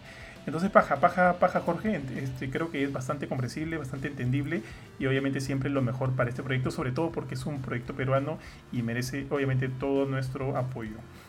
Ahora, eh, muchachos, la PlayStation Store, PlayStation está bien regalón porque con su iniciativa Play at Home acaba de regalar nuevos juegos gratis. Y me da risa porque cuando sacamos esta noticia en la, en la fanpage, no falta el, el, el, pata que comenta, ¿no? oh, pero son puros juegos de PlayStation VR, oh, pero son indies, oh, pero son juegos feos, oh, ¿dónde está Horizon, no? Este, brother, son nueve juegos gratis, disfrútalos. O sea, si no tienes PlayStation VR, bueno, ahí de repente un piña, ¿no? Pero por lo otro, hay buenos juegos que están también acá incluidos como de... Bueno, a ver, les digo rápido, ¿ya?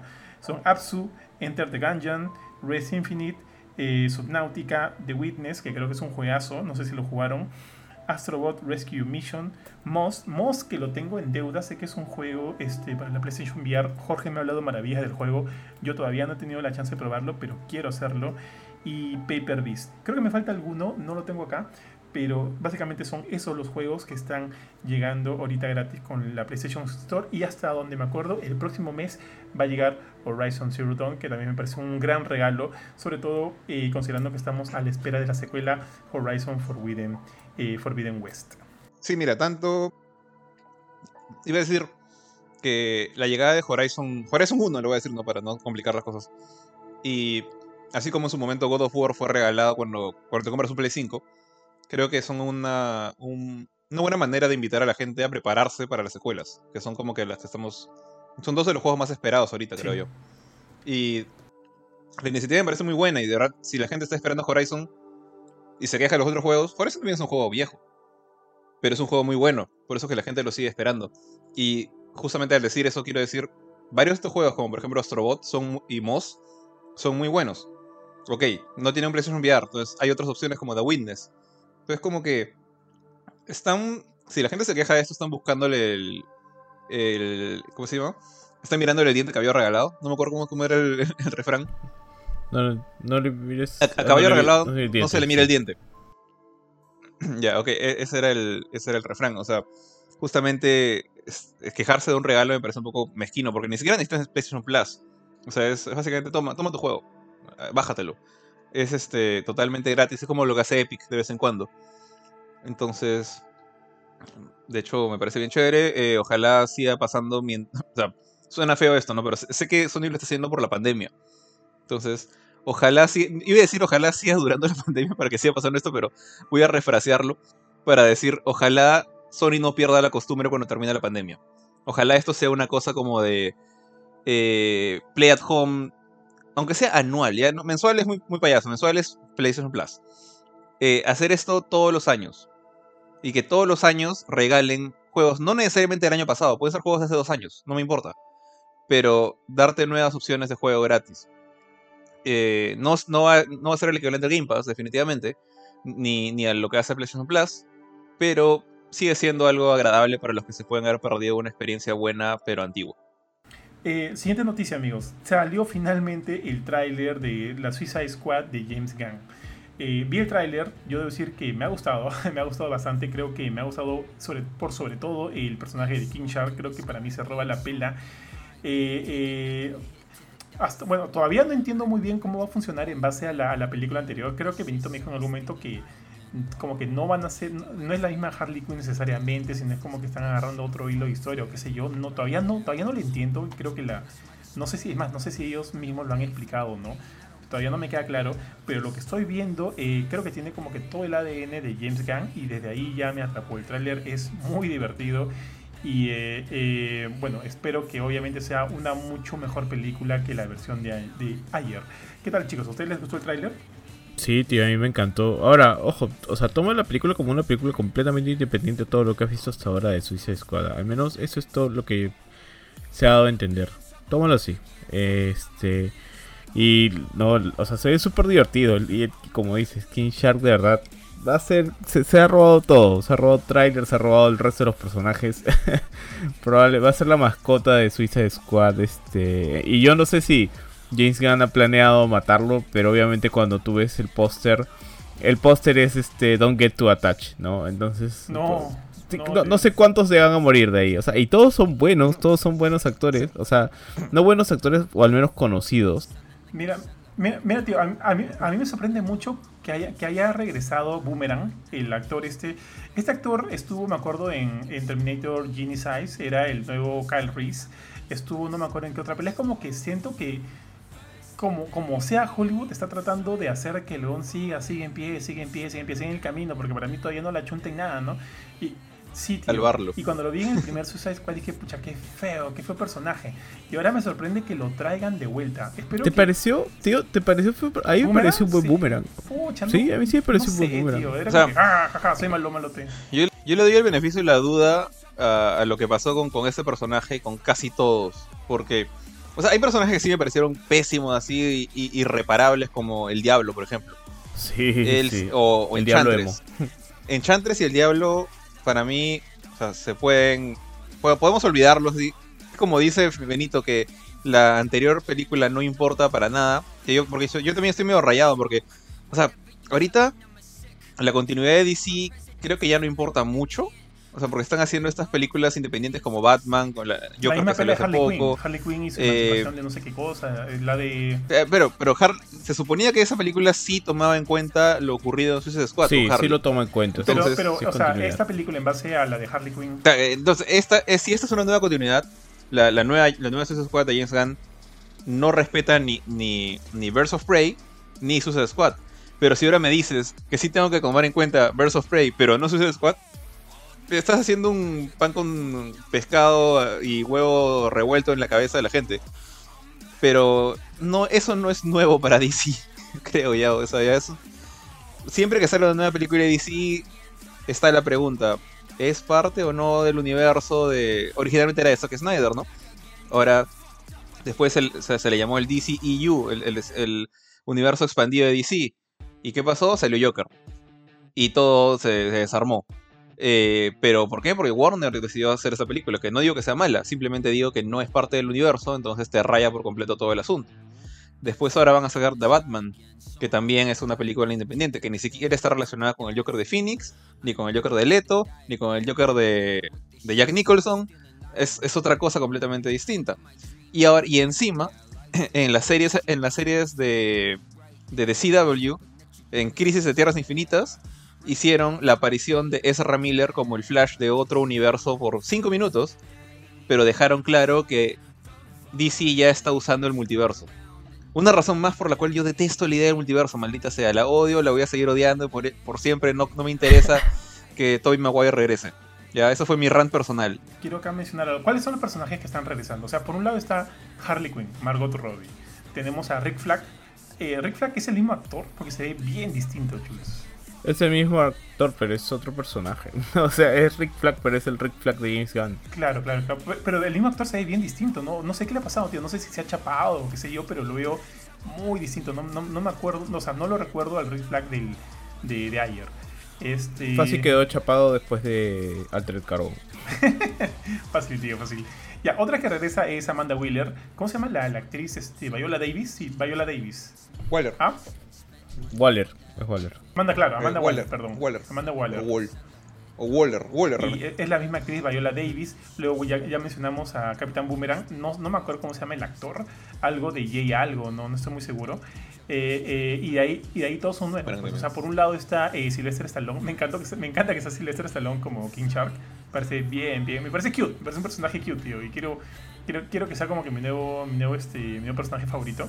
Está Idris El ¿Hay, hay, hay algún otro actor. Ah, me- iba a decir, este, algún otro actor que esté en ambos universos, tanto en el de Disney, en Marvel, como en DC, porque me acabo de acordar. Claro, son varios. Eh, Ya cancelé la idea, porque son. Bueno, me acuerdo de dos: J.K. Simmons, como Gordon y J.J. Ajá. Jameson, y Stallone, que es el King Shark acá, y en Marvel es este pata de, los Guardianes de la Galaxia, el que está hecho como de cristal. No miento de cristal, no, el, el, el, el antiguo, veterano. Verde. Y también está como en, también está en Aquaman. Ya, ahí, te, ahí te, te mato la teoría, porque el Duende Verde no existe todavía No, en pero el tú me, has universo de dicho, Marvel. J- tú me has dicho el Ese J- es- este, perdón, el J- J.K. Simmons y él solo aparece Ya. en el, en el universo. Él, él, es James, él es Jameson en Far From Home. Ah, chuma, verdad, tienes razón. Parece Far From Home, Sí, tío. sí, ¿Cómo me, te me- a me había de olvidado que eso? aparecen. Far- Claro, entonces son solo dos nada más. Él, él, él ya es Sí, Jameson en, tienes el, en el MCU. mundo, Son solo dos. Sí, sí, sí. Entonces sí. Creo que son solo dos. Puedo, puedo, puedo olvidarme de alguno. Mm, sí, tienes razón. Por lo pronto, por lo, bueno, por lo pronto, Silvestre Stallone está haciendo el, el, el, cambiazo. Por ahí, por ahí eh, leí que querían ah, este, que Marvel estaba hablando con Henry Cavill para ver si lo suman a uno de sus proyectos. No sé cuál, pero sería el, el salto a la inversa, ¿no? Yendo de DC a Marvel. Pero bueno, otro de los nuevos personajes es, o sea, de los nuevos actores es Idris Elba, que creo que va a ser Bloodsport. Eh, John Cena, tío, va a estar fucking John Cena como Peacemaker, que bueno, ya lo sabíamos por el primer tráiler que se mostró hace, hace tiempo. Eh, y luego este, está Thinker también, no sé quién, no sé cuál es el actor, creo que es el Doctor Who. Milan, Doctor Who, Milan sí. dijo que era el Doctor Who, no recuerdo su nombre, puede ser algo de Capaldi, algo de Capaldi. Sí, sí. Capaldi es su apellido. Sí, no me acuerdo el nombre, tío. Pero bueno, y, y lo que me da risa es que este weón de. mm, ah, de James Gunn va a ser Starro, pues, el, el villano de la película.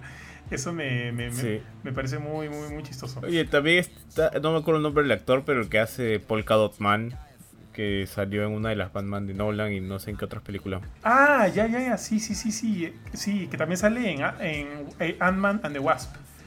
Este, Rourke también va a ser uno de los, Ah, Michael este, los personajes. Creo que lo va a hacer Savant. Sí. Y no me acuerdo quién más, pero hay varias caras conocidas, tío. Por eso es que yo digo, Sí, me es poco predecible.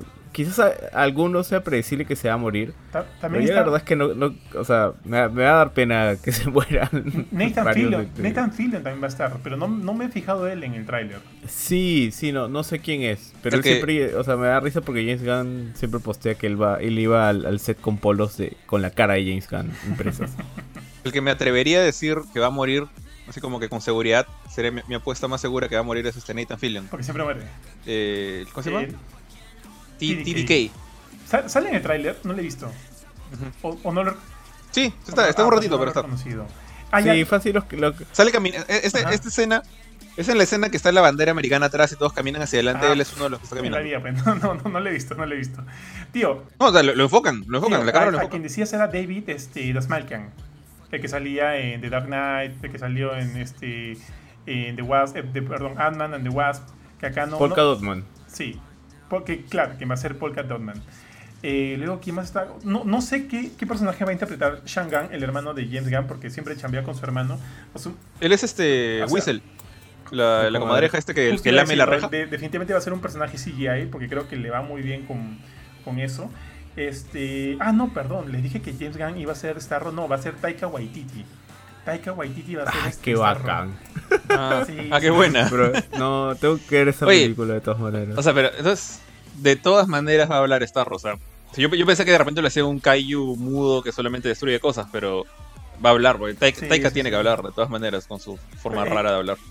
Oye, eso, de hecho, iba a decir que Starro me da gusto que esté así, porque por un momento, cuando dijeron que iba a estar Starro, por ahí creo que se salió en algún lado, pensé que iban a hacer simplemente Starro, la estrellita, o esta, este enjambre de Starro, ¿no? No el gran Starro, que tomaba control de la gente eh, y, simplemente iba a ser como que un virus o algo así, pero ver al, a la estrella de mar enorme, al patricio gigante, me, me- me puso una sonrisa a la cara. Sí, a mí, también, chévere. a mí también. Y saber que va a ser Taika Waititi quien le va a dar la, la voz, también me parece bien chévere. ¿Cómo, cómo, cómo se llama su personaje en Marvel? Este. Korg, Korg, ¿no? Hey, I'm Korg. El que sale en. en Thor. Yo creo que era Korg, no he buscado, no he confirmado, pero creo Ah, que es Korg Korg. también. Creo que sí. Me acuerdo que decía así. Eh, a ver, a ver, a ver. Es, es. Ahorita te digo, ahorita te digo. Lo estoy buscando aquí. Lo estoy buscando aquí. Korg. Tienes toda la razón del mundo. Sí, Él sí, es uno de los Warbound. Ya. Entonces, eso ha sido, chicos. O sea, por lo que les escucho, entiendo que a ustedes también les ha gustado el tráiler. eh, con un énfasis un poquito eh, cariñoso hacia el personaje de, de King Shark, que me ha gustado mucho. Y me gusta que le estén dando mayor relevancia al maldito tiburón, tío. Considerando que también va a salir en. en- ¿Cómo se llama el juego? Eh, Suicide Kill de Justice League. Este también va a salir ahí. Así que me parece paja. Creo que es un buen momento para el tiburón. Así que con toda la fe del mundo, tío. Y me parece también bastante chévere que lo que sea interpretado por Sylvester Stallone. Asumo que no va a hablar tanto, ¿no? Dime. Y, háblame un poquito, o sea, habla como que sílabas Sí, o, sí, o sí. sonceras, como dice como que this is Hunt o algo así. Eh, y me pareció bravazo en, en el póster este que está con su, tra- con su traje de Balboa. En, sus, en su guante dice nom nom. Va a, ser, va a ser el Groot, tío. El Groot de Suicide Squad. Así que le tengo mucha Va a fe. ser Groot, sí. Le tengo mucha, mucha fe a ese personaje, mis estimados.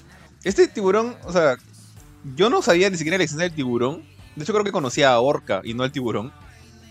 Hasta que apareció en Flash. Y ni- yo ni siquiera veo la serie de Flash, la de CW, pero me enteré por Kotaku, creo. Que decían como que pusieron a King Shark, como que era este personaje que nadie se esperaba que saliera en live action nunca. Y después ese tiburonzote con cuerpo humano. Y desde ahí la, la gente le agarró cariño, empezó ahí. Luego salió en la serie animada de Harley Quinn. Eh, no sé dónde más ha salido King Shark ahorita. ¿Ustedes se acuerdan? Estoy casi seguro que salió en otro Mm. lado más. Bueno, va a salir también el. En el videojuego y ahora en esta película. Siguiendo con King Shark, me acuerdo que cuando nosotros estábamos discutiendo el tráiler en, en el grupo de chat, y me acuerdo que Ari dijo que, o sea, si bien le gustó, no le convenció mucho el diseño de, de King Shark porque no lo veía como que tan... O sea, no veía el CGI también, pero siento que es parte de su encanto. Y creo que Benito, tú estabas de acuerdo con eso también, ¿no? Sí, tío, yo estoy de acuerdo con... Así se tiene que ver. O sea, incluso bastante gente dijo que como que en el cómic es un... Es un este... Es un tiburón cabeza de martillo. Y acá, ¿por qué no lo es? Y es como que James Gunn explicó, porque obviamente por cómo se veían los ojos, la interacción no, no se veía tan natural, ¿no? Entonces, él quiso dar, hacerlo así en realidad. O sea, le ha explicado que es mucho de su intención. Y se nota en realidad. Y la película es así toda, pues, media ridiculona. Y está bien. Oye, pero el, el tiburón de, de la película, perdón, de la serie animada de Harley Quinn también Sí, es claro, cierto. así es, así es. Es cabeza O sea, normal. pero lo ha tomado de ahí. gordita Ajá, lo ha todo. tomado de ahí. Así es, lo ha tomado de ahí. Pero la mayoría de sus apariciones es un cabeza de martillo. Claro, cla- el clásico es un cabeza de martillo. Muchachos, pasemos al siguiente punto. Eh, Crash Bandicoot 4 ya ha sido lanzado, bueno, ya sabemos que ha sido lanzado en las consolas Next Gen. Si, si, lo, han, si lo compraron en su momento para Play 4, Xbox One, el, el update es gratuito, así que no tengan ningún problema. Pueden descargarlo en sus consolas de nueva generación y les va a venir con todo el añadido que es el 4K, el, este, los 60 frames por segundo y, y, bueno, si tienes Play 5, con, la- con las mejoras que son eh, de, que vienen con el DualSense. Eh, ah, pero y esa semana salió la versión, el port para PC, el cual, bueno, eh, guarda muchas de las mismas, eh, las mismas características de las consolas de nueva generación, y lo cual está bien, pero muchos usuarios se han dado cuenta de que el juego solo se puede ser, eh, bueno, solo se puede ser jugado, solo se puede ser experimentado cuando estás con una conexión a internet. O sea, el juego necesita que estés conectado a internet para poder jugarse. Y obviamente muchos han piteado por este, este caso. O sea, entiendo esto en un juego MMO, en un juego que tenga elementos online, pero Crash Bandicoot 4 no tiene elementos online por ningún lado, pues, estimado. Entonces eso es bien raro. ¿Por qué? ¿Por qué, por qué podría, eh, por qué un juego de este tipo que digamos que está bastante enraizado, bastante, eh, bastante eh, cobijado en sus elementos de campaña, en un, juego, en, un juego, en un juego de campaña, ¿por qué podría tener que requerir esta conexión a internet online? De repente para evitar el plagio, para evitar la copia, para, evitar el hackeo. Eh, es DRM, básicamente. Eh, puede ser lo que tú dices, puede ser el, simplemente quieren estar seguros que la gente esté jugando copias legales del juego. Eh, porque bueno, Crash es, Crash es bien popular y también popular con gente mayor, que es normalmente la que ya tiene experiencia en todo este tema del pirateo por, por haber pasado por las generaciones antiguas. Eh, pero yo también quería preguntarte más bien, no hay ninguna funcionalidad, porque no he jugado el juego. De hecho no jugado ningún Crash. Eh, pero no hay ningún tema de, cero. No hay, de no hay leaderboards. no, hay, hay, hay, fantasmas para mejorar tus puntuaciones cuando haces estos time trials, pero son tus propios fantasmas. O sea, primero obviamente eh, te enfrentas a fantasmas eh, estándares del, del, CPU, de la PC, de la inteligencia artificial, del mismo juego. que propone, y una vez que les ganas, son tus propios fantasmas los que están ahí. O sea, no hay leaderboard, no hay fantasmas de otros usuarios, no hay comparación entre tiempos de amigos, no hay nada de eso. Entonces, por eso me llama mucho la atención. Dime. Salvo que Benito, que tiene más experiencia en PC, tenga alguna razón por ahí. Yo ahorita me has, eliminado mi, mi teoría, entonces yo creo que simplemente es chequeo de piratería. Sí, es, lo único que se me ocurre, que sea chequeo de piratería de la misma manera. Eh, no sé si hay una mejor forma de hacerlo. Sinceramente, yo no conozco mucho de protocolos de seguridad con videojuegos. Eh, mira, mm, no me hace tanto ruido porque ahorita, ¿qué haces con una computadora sin internet? O sea, y conectarte al servicio de, de Battle.net, bueno, Blizzard ahora, porque creo que ya no se llama Battle.net, Blizzard Battle.net en todo caso este, tampoco es que sea, que sea un dolor, ¿no? O sea, lo pones con la cuando encendió la computadora y no es como cuando arranca Steam que se come todos tus recursos o el mismo Spotify o muchas de los de las aplicaciones que que sí te destruyen todos los recursos cuando arrancas, pero entonces este, o sea, por ese lado para mí no es mucho ruido si si o sea, si, si, juegas juegos como Warzone así y tienes el Battle.net instalado en tu computadora, no te va a ocasionar absolutamente nada, ¿no? Eh, y yo no sé por qué desconectarías tu computadora a internet. O sea, de verdad tienes internet que se te cae. Eh, no sé, o sea, me parece que la queja va mucho porque, oye, ¿qué, por qué quieres que asegurar que tu juego no sea pirateado, ¿no? que no me parece una queja muy, muy fuerte, ¿no? O sea, viejo. Si, quieres piratear, piratea por lo bajo, encontrarás un parche para, para bypassarte eso, ¿no? chambea un poco, ¿no? pero no este. Pero pucha, tampoco pidas que te la ponga fácil, pues, ¿no? o sea, ahí el, gran problema viene a ser más para los usuarios legales, creo yo, que para los piratas. Porque los piratas, como dice Benito, ya tienen experiencia en esto. Entonces, alguien va a parchar el juego, va a eliminar o bloquear las funciones de consulta. A, servidores oficiales. Incluso creo que he visto hace mucho tiempo, cuando, en, mis épocas de pecero, eh, formas de agarrar y cambiar el IP al cual consulta el DRM para que simplemente consulte, o sea, a ver si está prendido Google o algo por el estilo, o sea, pero lo mandaba a cualquier otro lado y te dejaba seguir jugando. Entonces, hay maneras de bypassear esto. De hecho, creo que hay grupos en internet dedicados a burlarse de este tipo de defensas de DRM.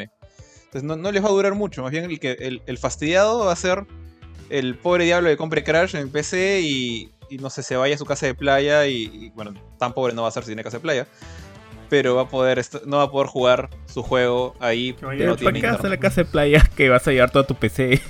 y dices, voy a, voy a, voy a... en la noche no hay nada más que hacer, no sé. Si tienes una casa no, de playa, juego puede correr en una laptop. Claro. O, o no puede correr en una laptop. Este juego. 3080, de repente tienes, ¿no? Con, con una buena tarjeta gráfica, pues, pero si no, no. Es que, o sea, el... Claro, o sea, una laptop una laptop gamer o semi-gamer. El tema es a donde va dirigido este juego, es bien difícil que no tengas internet porque ya de por sí para comprarlo vas a tener que tener internet. Y en el caso muy raro que no tengas internet, son problemas de tercer mundo, pues son problemas de, nuestros países donde a, veces se te va el internet, pero, pero incluso acuérdate, así no, es, la regla tampoco. Acuérdate cuando salió el Xbox. Sí, exactamente. Acuérdate cuando salió el Xbox One. Cómo se le fueron encima a Microsoft.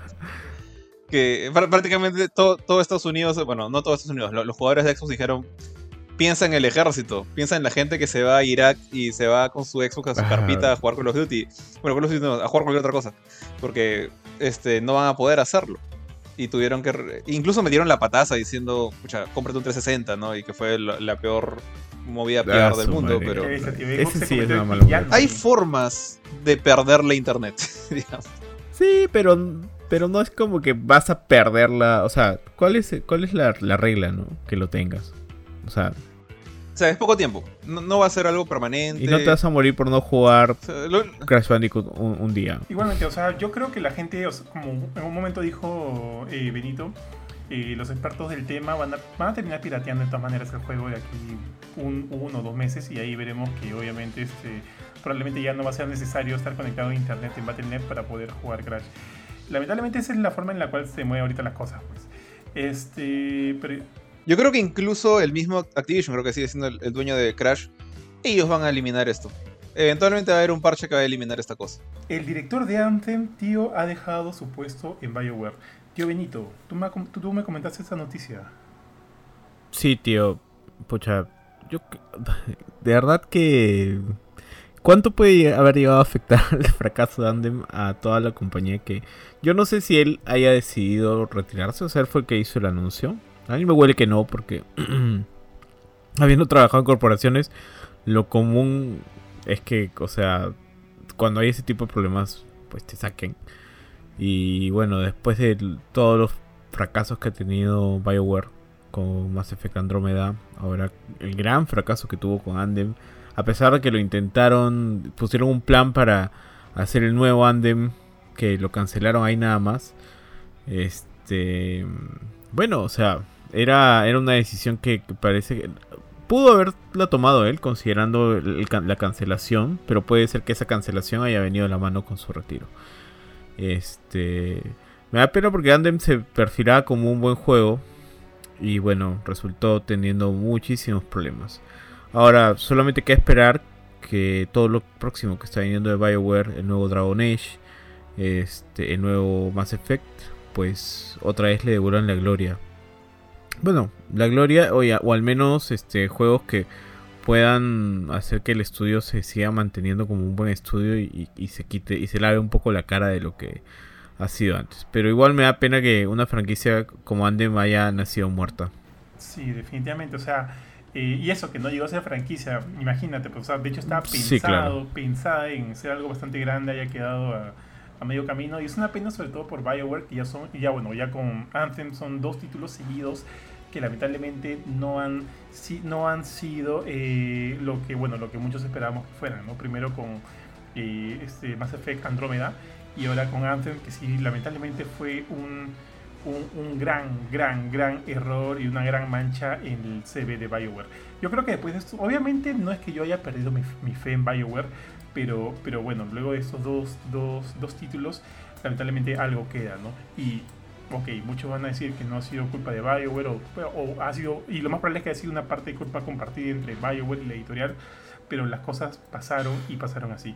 Ahora, solo para mencionar un poquito acerca del director de Anthem, se llama Jonathan Warner, fue el antiguo, bueno, el pata fue el antiguo productor de Disney y, se unió a Electronic Arts a finales del 2011 como productor senior.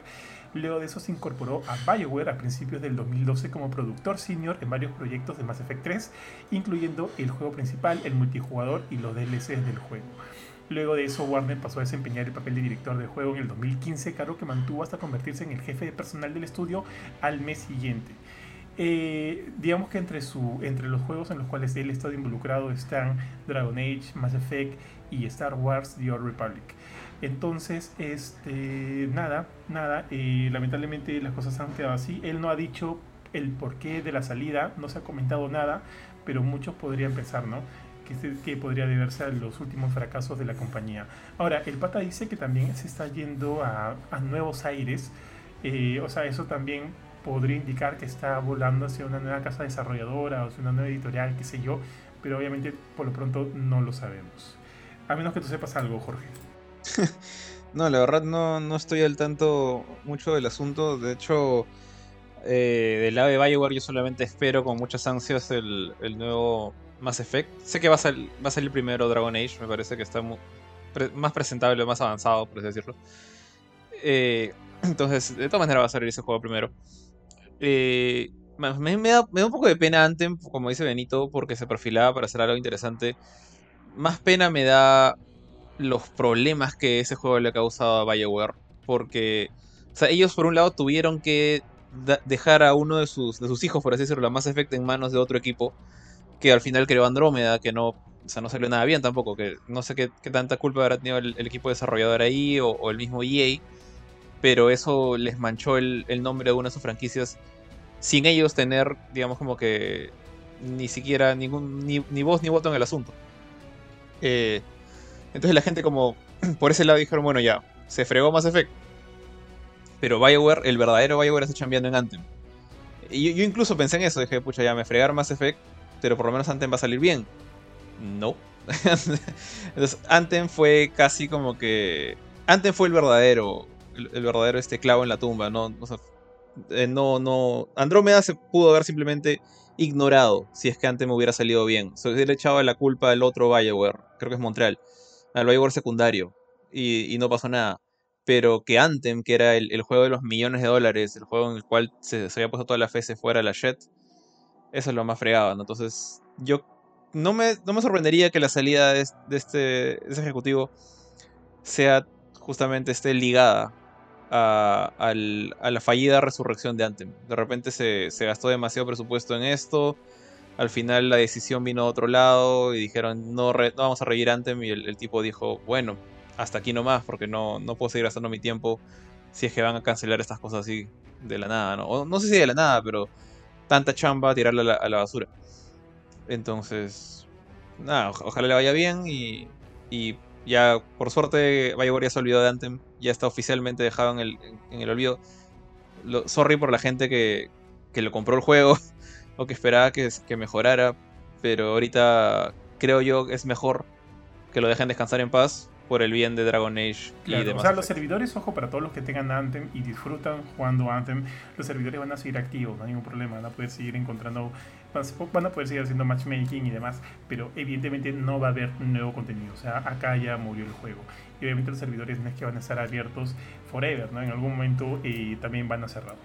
Eh, eso, ahora, eh, ojo, ojo, yo jugué Anthem y obviamente conozco de primera mano los problemas con el juego, pero nunca jugué Mass Effect Andromeda. ¿Cuál fue el problema con Mass Effect Andromeda? Solo sé que el juego no salió bien y a la gente no le gustó. Pero más allá de eso, yo no lo he probado de primera mano. ¿Ustedes sí lo jugaron? Eh, yo lo tengo, de hecho. Eh, pero no, le, no lo he jugado mucho. La verdad es este de lo que estuve al tanto, porque yo lo compré mucho después de que salió. Entonces, la gran mayoría de problemas ya habían sido arreglados, aunque sea a medias. Entonces, este, pero lo que tengo entendido cuando recién salió Andrómeda, eh, el juego salió con una cantidad de bugs así maleada. digamos, no sé si al level de Cyberpunk en Play 4, pero más o menos el roche fue similar. Era una cosa de que las animaciones se glitchaban. Por lo menos el, juego no se caía, eso no tengo entendido, no, no crasheaba pero las animaciones se cruzaban, eh, los rostros estaban mal hechos, las texturas no cargaban. Eh, habían videos bien graciosos de, por ejemplo, Ryder, que es el, nuevo, él o la nueva protagonista, depende de qué género elijas. Son, son dos hermanos, igual, igual hay hombre y mujer, eh, siempre en la historia. Hay una, una escena mejor que yo vi que su nave, que no es el Normandy, no sé cómo se llama, empieza a tener como una especie de alarma que está, está quemándose y, o está pasando algo feo. Y en lugar de salir corriendo, que es lo que deberías hacer porque el juego te pide que vayas corriendo a un lugar, el personaje se queda como sentado y estaba corriendo en cuclillas. Y así como hay ese video súper raro, hay muchos más. Eh, hay uno, por ejemplo, en el cual está, hablando con el equivalente al, a Liara, cuando Liara es este, el, esta broker, el Shadow, no me acuerdo cómo se llama su, nombre, eh, que es como el, el Kimping ¿no? de, de la historia y ves que esta, esta era una Sari. Esta chica empieza como a, contorsionarse y, su cuello empieza a doblarse, su cabeza está en 180 grados para abajo, pero la escena sigue avanzando el diálogo, e, ese tipo de cosas pasaban.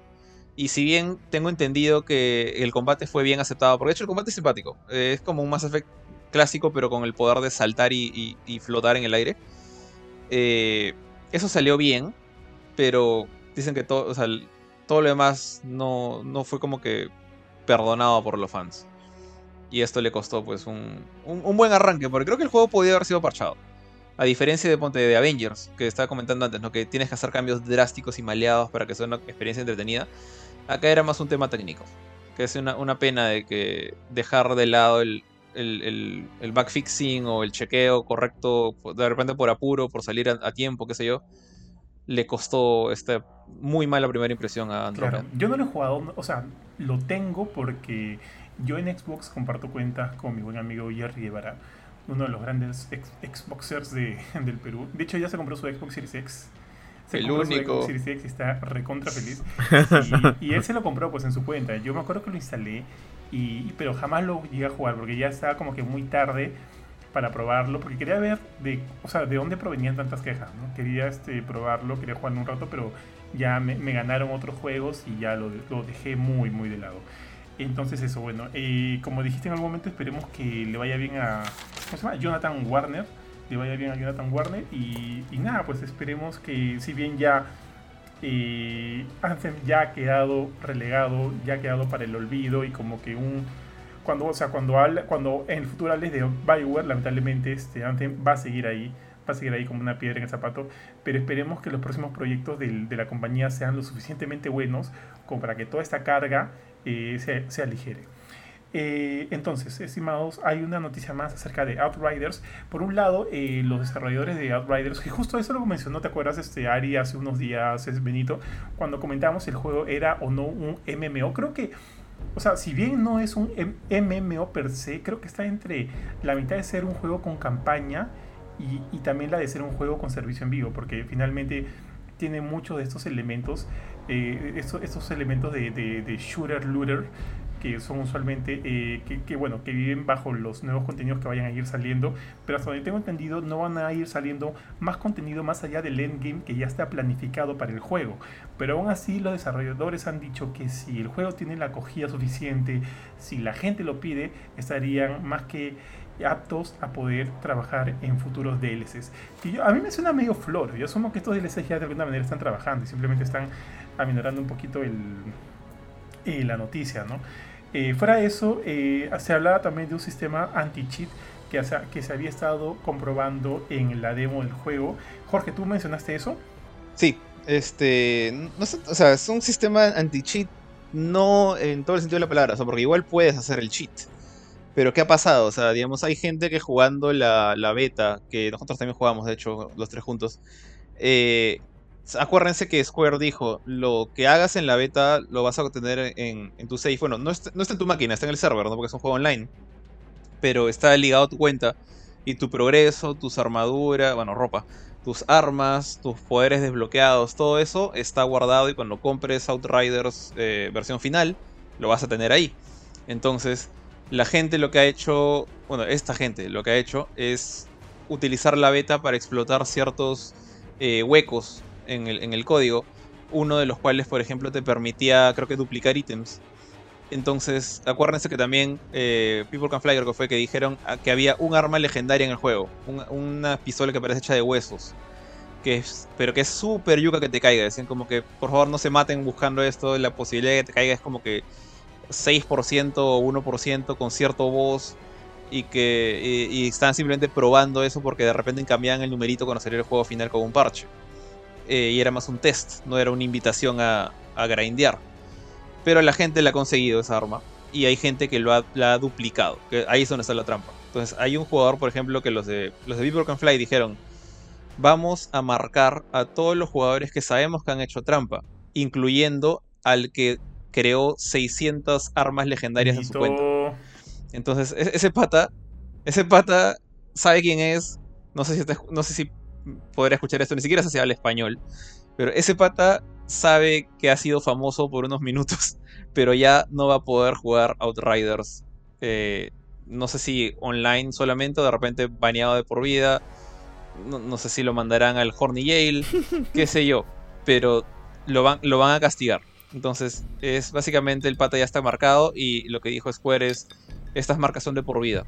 No, no hay, este, no sales de la cárcel. Una vez que has ha sido baneado por Outriders. Pero con, así te con esa cuenta, con esa, Entonces, con esa hay cuenta, gente que ha sido... tranquilamente puedes crear otra cuenta.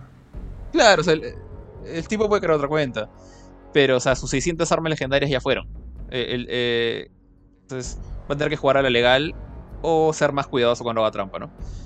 Pero eso, o sea, obviamente es fácil, digamos, si, si el pata era un hacker, estos ya es que hacker, un cheater, este habitual, supongo que a él no le importa tirar su cuenta a la basura y crear otra, ¿no? Pero para jugadores más regulares como nosotros, yo creo al menos a que te baneen en un juego que quieres jugar de tu cuenta principal no es cualquier cosa, o sea, te duele. O sea, yo quiero jugar con, mi cuenta, quiero mis trofeos, o no quiero tener que crear otra cuenta para comprar este juego y luego tener que compartir cuentas para poder jugar con la otra. Y encima estoy baneado, así que por las puras comparto. Eh, te creas todo un problema. Que es más, es más incomodidad que perder plata o algo por el estilo. Pero a mí no me gustaría que me baneen. O sea, ponte que, que en Destiny me digan, este, go to Horny Jail, este, créate otra cuenta. Porque le he dedicado un montón de tiempo a Destiny. Ahora, en Outriders el pata no le ha dedicado mucho tiempo. No, no le va a importar ese, ese, progreso.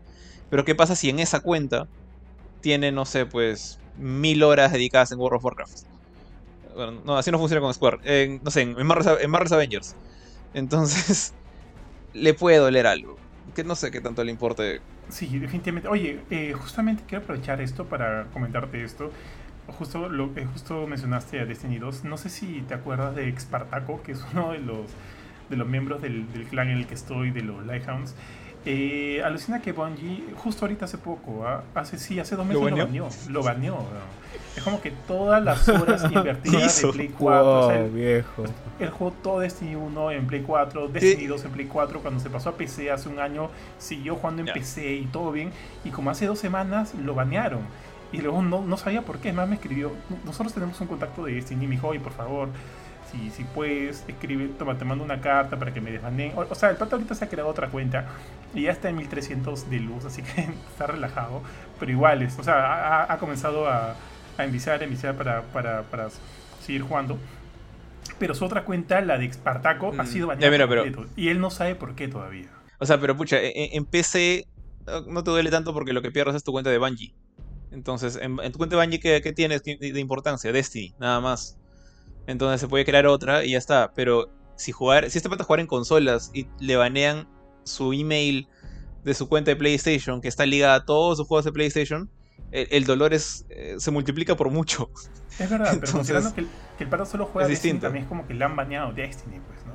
Le han baneado su, todas sus Bueno, horas, también- o sea, todo, todos sus... Cuando salga Destiny 3 y, y salgan como que estas pantallas de con quiénes pasaste la raid, él no va a salir, pues, ¿no? No va a salir porque no va a tener un- una nueva Ah. cuenta. O sea, más que obviamente, el dolor es un dolor más, más de, de orgullo, de honor, de, de feeling, que, es que, que, que se han quedado ahí. Pero si ha sido. Si ha sido un error, supongo que eventualmente lo van a desbanear, ¿no? O sea, Ya tiene dos cuentas. Y si lo, si lo de- él, él ha intentado comunicarse, ha enviado correos y demás, hasta ahora no ha tenido ninguna respuesta. O sea, no tampoco sabemos si lo van a desbanear o no. Pero bueno, ya está ahí sufriéndola. Así que, bueno, definitivamente es algo que no le deseo a nadie. Excepto. Pero excepto qué raro que no te digan por qué. O sea, no, no, nunca he visto. Nunca he visto un caso de baneo en Destiny, pero me interesaría ver qué, qué, qué dice el mensaje. Eh, ¿no? ah, si quieres le pido un screenshot para pasártelo. Porque sí, sí, este. Parece que, o sea, no, no lo he leído, pero lo comentó en algún momento en el chat. Y me acuerdo que lo leí muy a la volada. Pero le voy a pedir un screenshot a ver de su baneo este, para pasártelo a ver qué onda, pues, ¿no? Y, y todavía no le escribo a la flaca de Bungie, pero lo voy a escribir a ver. O sea, dudo mucho porque ya está encargada del, del elemento de, de marketing y de PR del juego. No tiene nada que ver, ca- nada que ver con estos temas de, de, de ayuda ante problemas, pero de repente por ahí conoce a alguien. Eh, entonces, nada, Espartaco, la mejor buena onda del mundo, mi brother, ojalá recuperes tu cuenta y, y puedas nada, ver, ver, ver la- los raids que pasaste junto a nosotros cuando se lance Destiny 3. Me- me- menos el de Calus, que lo pasaste por Claro, menos el de Carlos que lo pasé con ustedes. Eh, ya, amigos. Entonces, creo que con esto hemos tomado todas las noticias importantes de la semana y nos queda por ver los juegos que hemos estado jugando. Sí, definitivamente, definitivamente estos no son los reviews de los juegos porque eh, todavía los estamos jugando. Estos juegos todavía no han aparecido en gamecore.com, pero están ya a punto de. Lo que vamos a hacer aquí es hablar un poquito de ellos y que ustedes vean de primera mano eh, cómo ha sido hasta ahorita nuestra experiencia con estos títulos. Jorge, tú has estado jugando eh, Star Renegade y Overcooked. eh, All you can eat. Overcook All You Can Eat. ¿Qué tal ha sido tu experiencia con esos juegos? A ver, vamos en orden. El, el- con el, el primero que de esos dos que he jugado es este Star Renegades, que de hecho es un juego que le tenía, digamos, lo tenía en la mira por bastante tiempo, porque digamos, durante estos últimos tres años le he agarrado el, eh, bastante el gusto a los, a los roguelikes.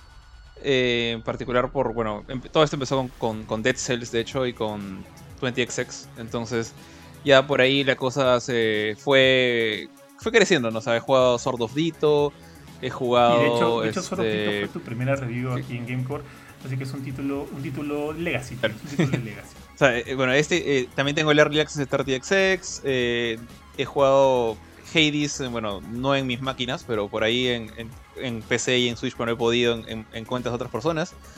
Entonces, sí, como que siempre que sale un nuevo roguelike, trato de ver si es algo para mí. O sea, chequeo de qué va la cosa. Porque, por ejemplo, si es un roguelike de, no sé, de cuidar una granja, como que no le voy a hacer mucho caso. Pero, por ejemplo, este en, este en particular me llamó mucho la atención eh, porque te planteaba un RPG por turnos roguelike.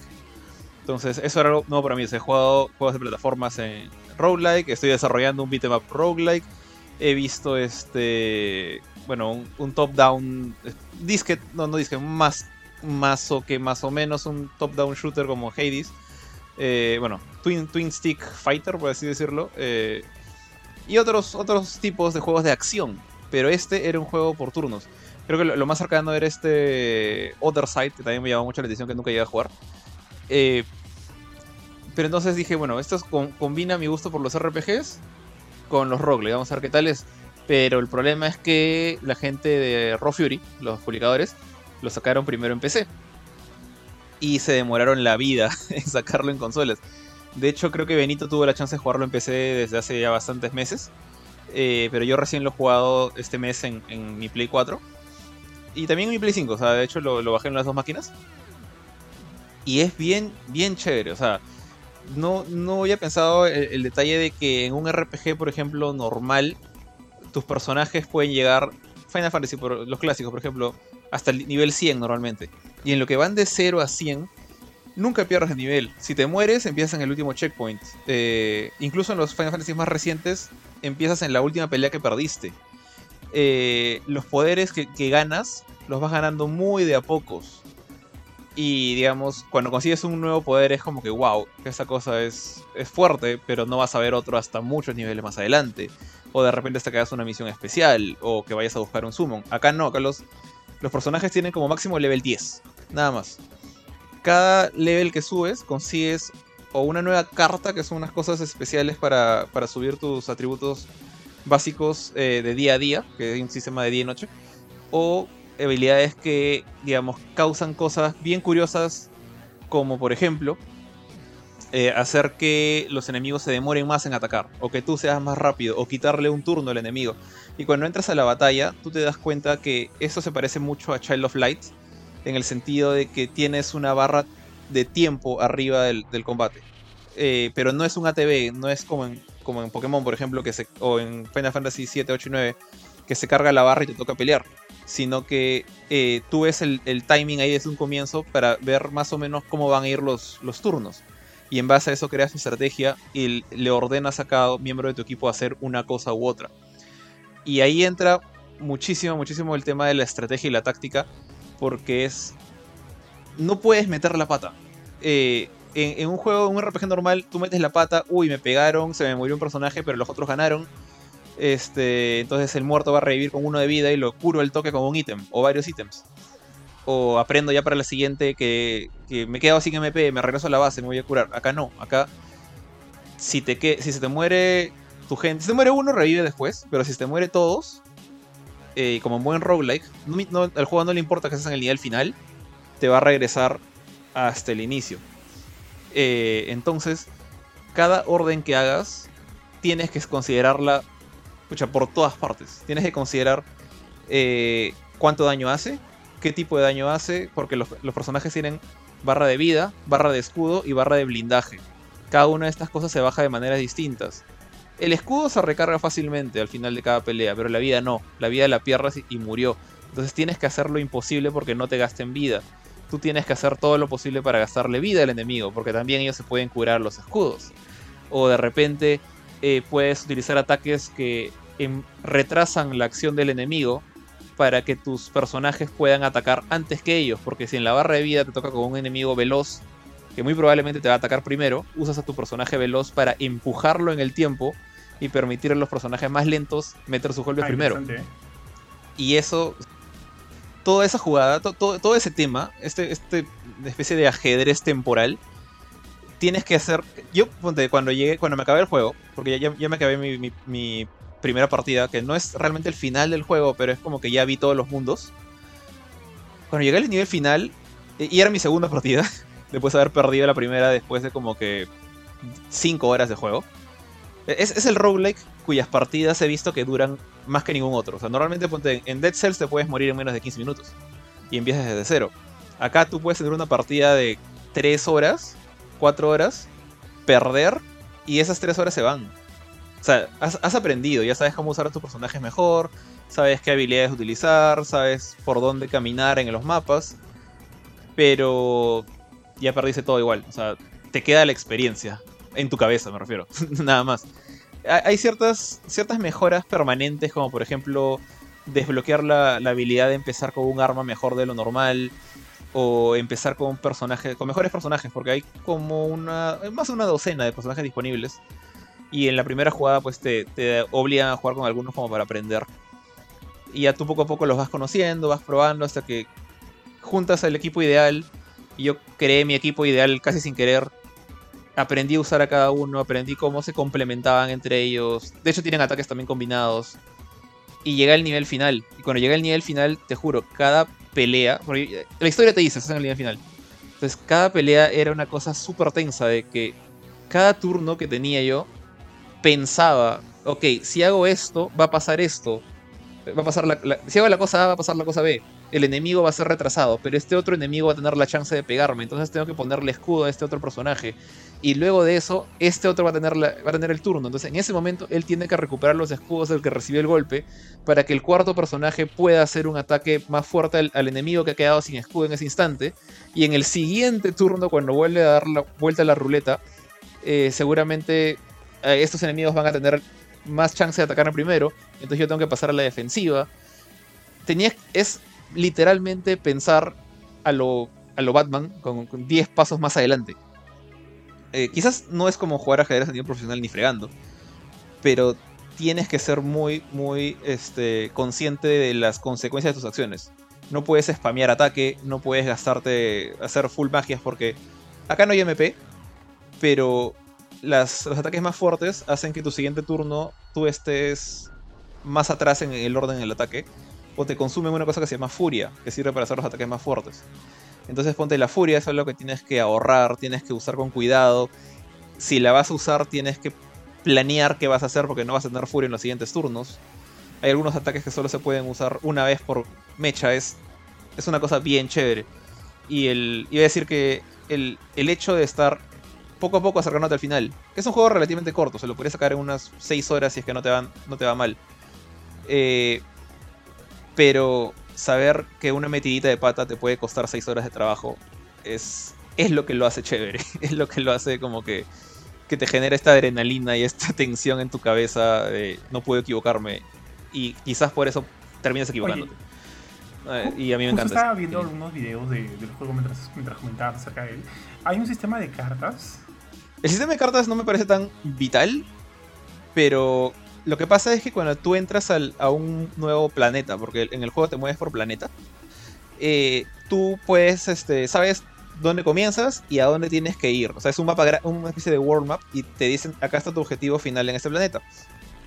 Pero eh, el planeta está dividido como en secciones, en, digamos, islas.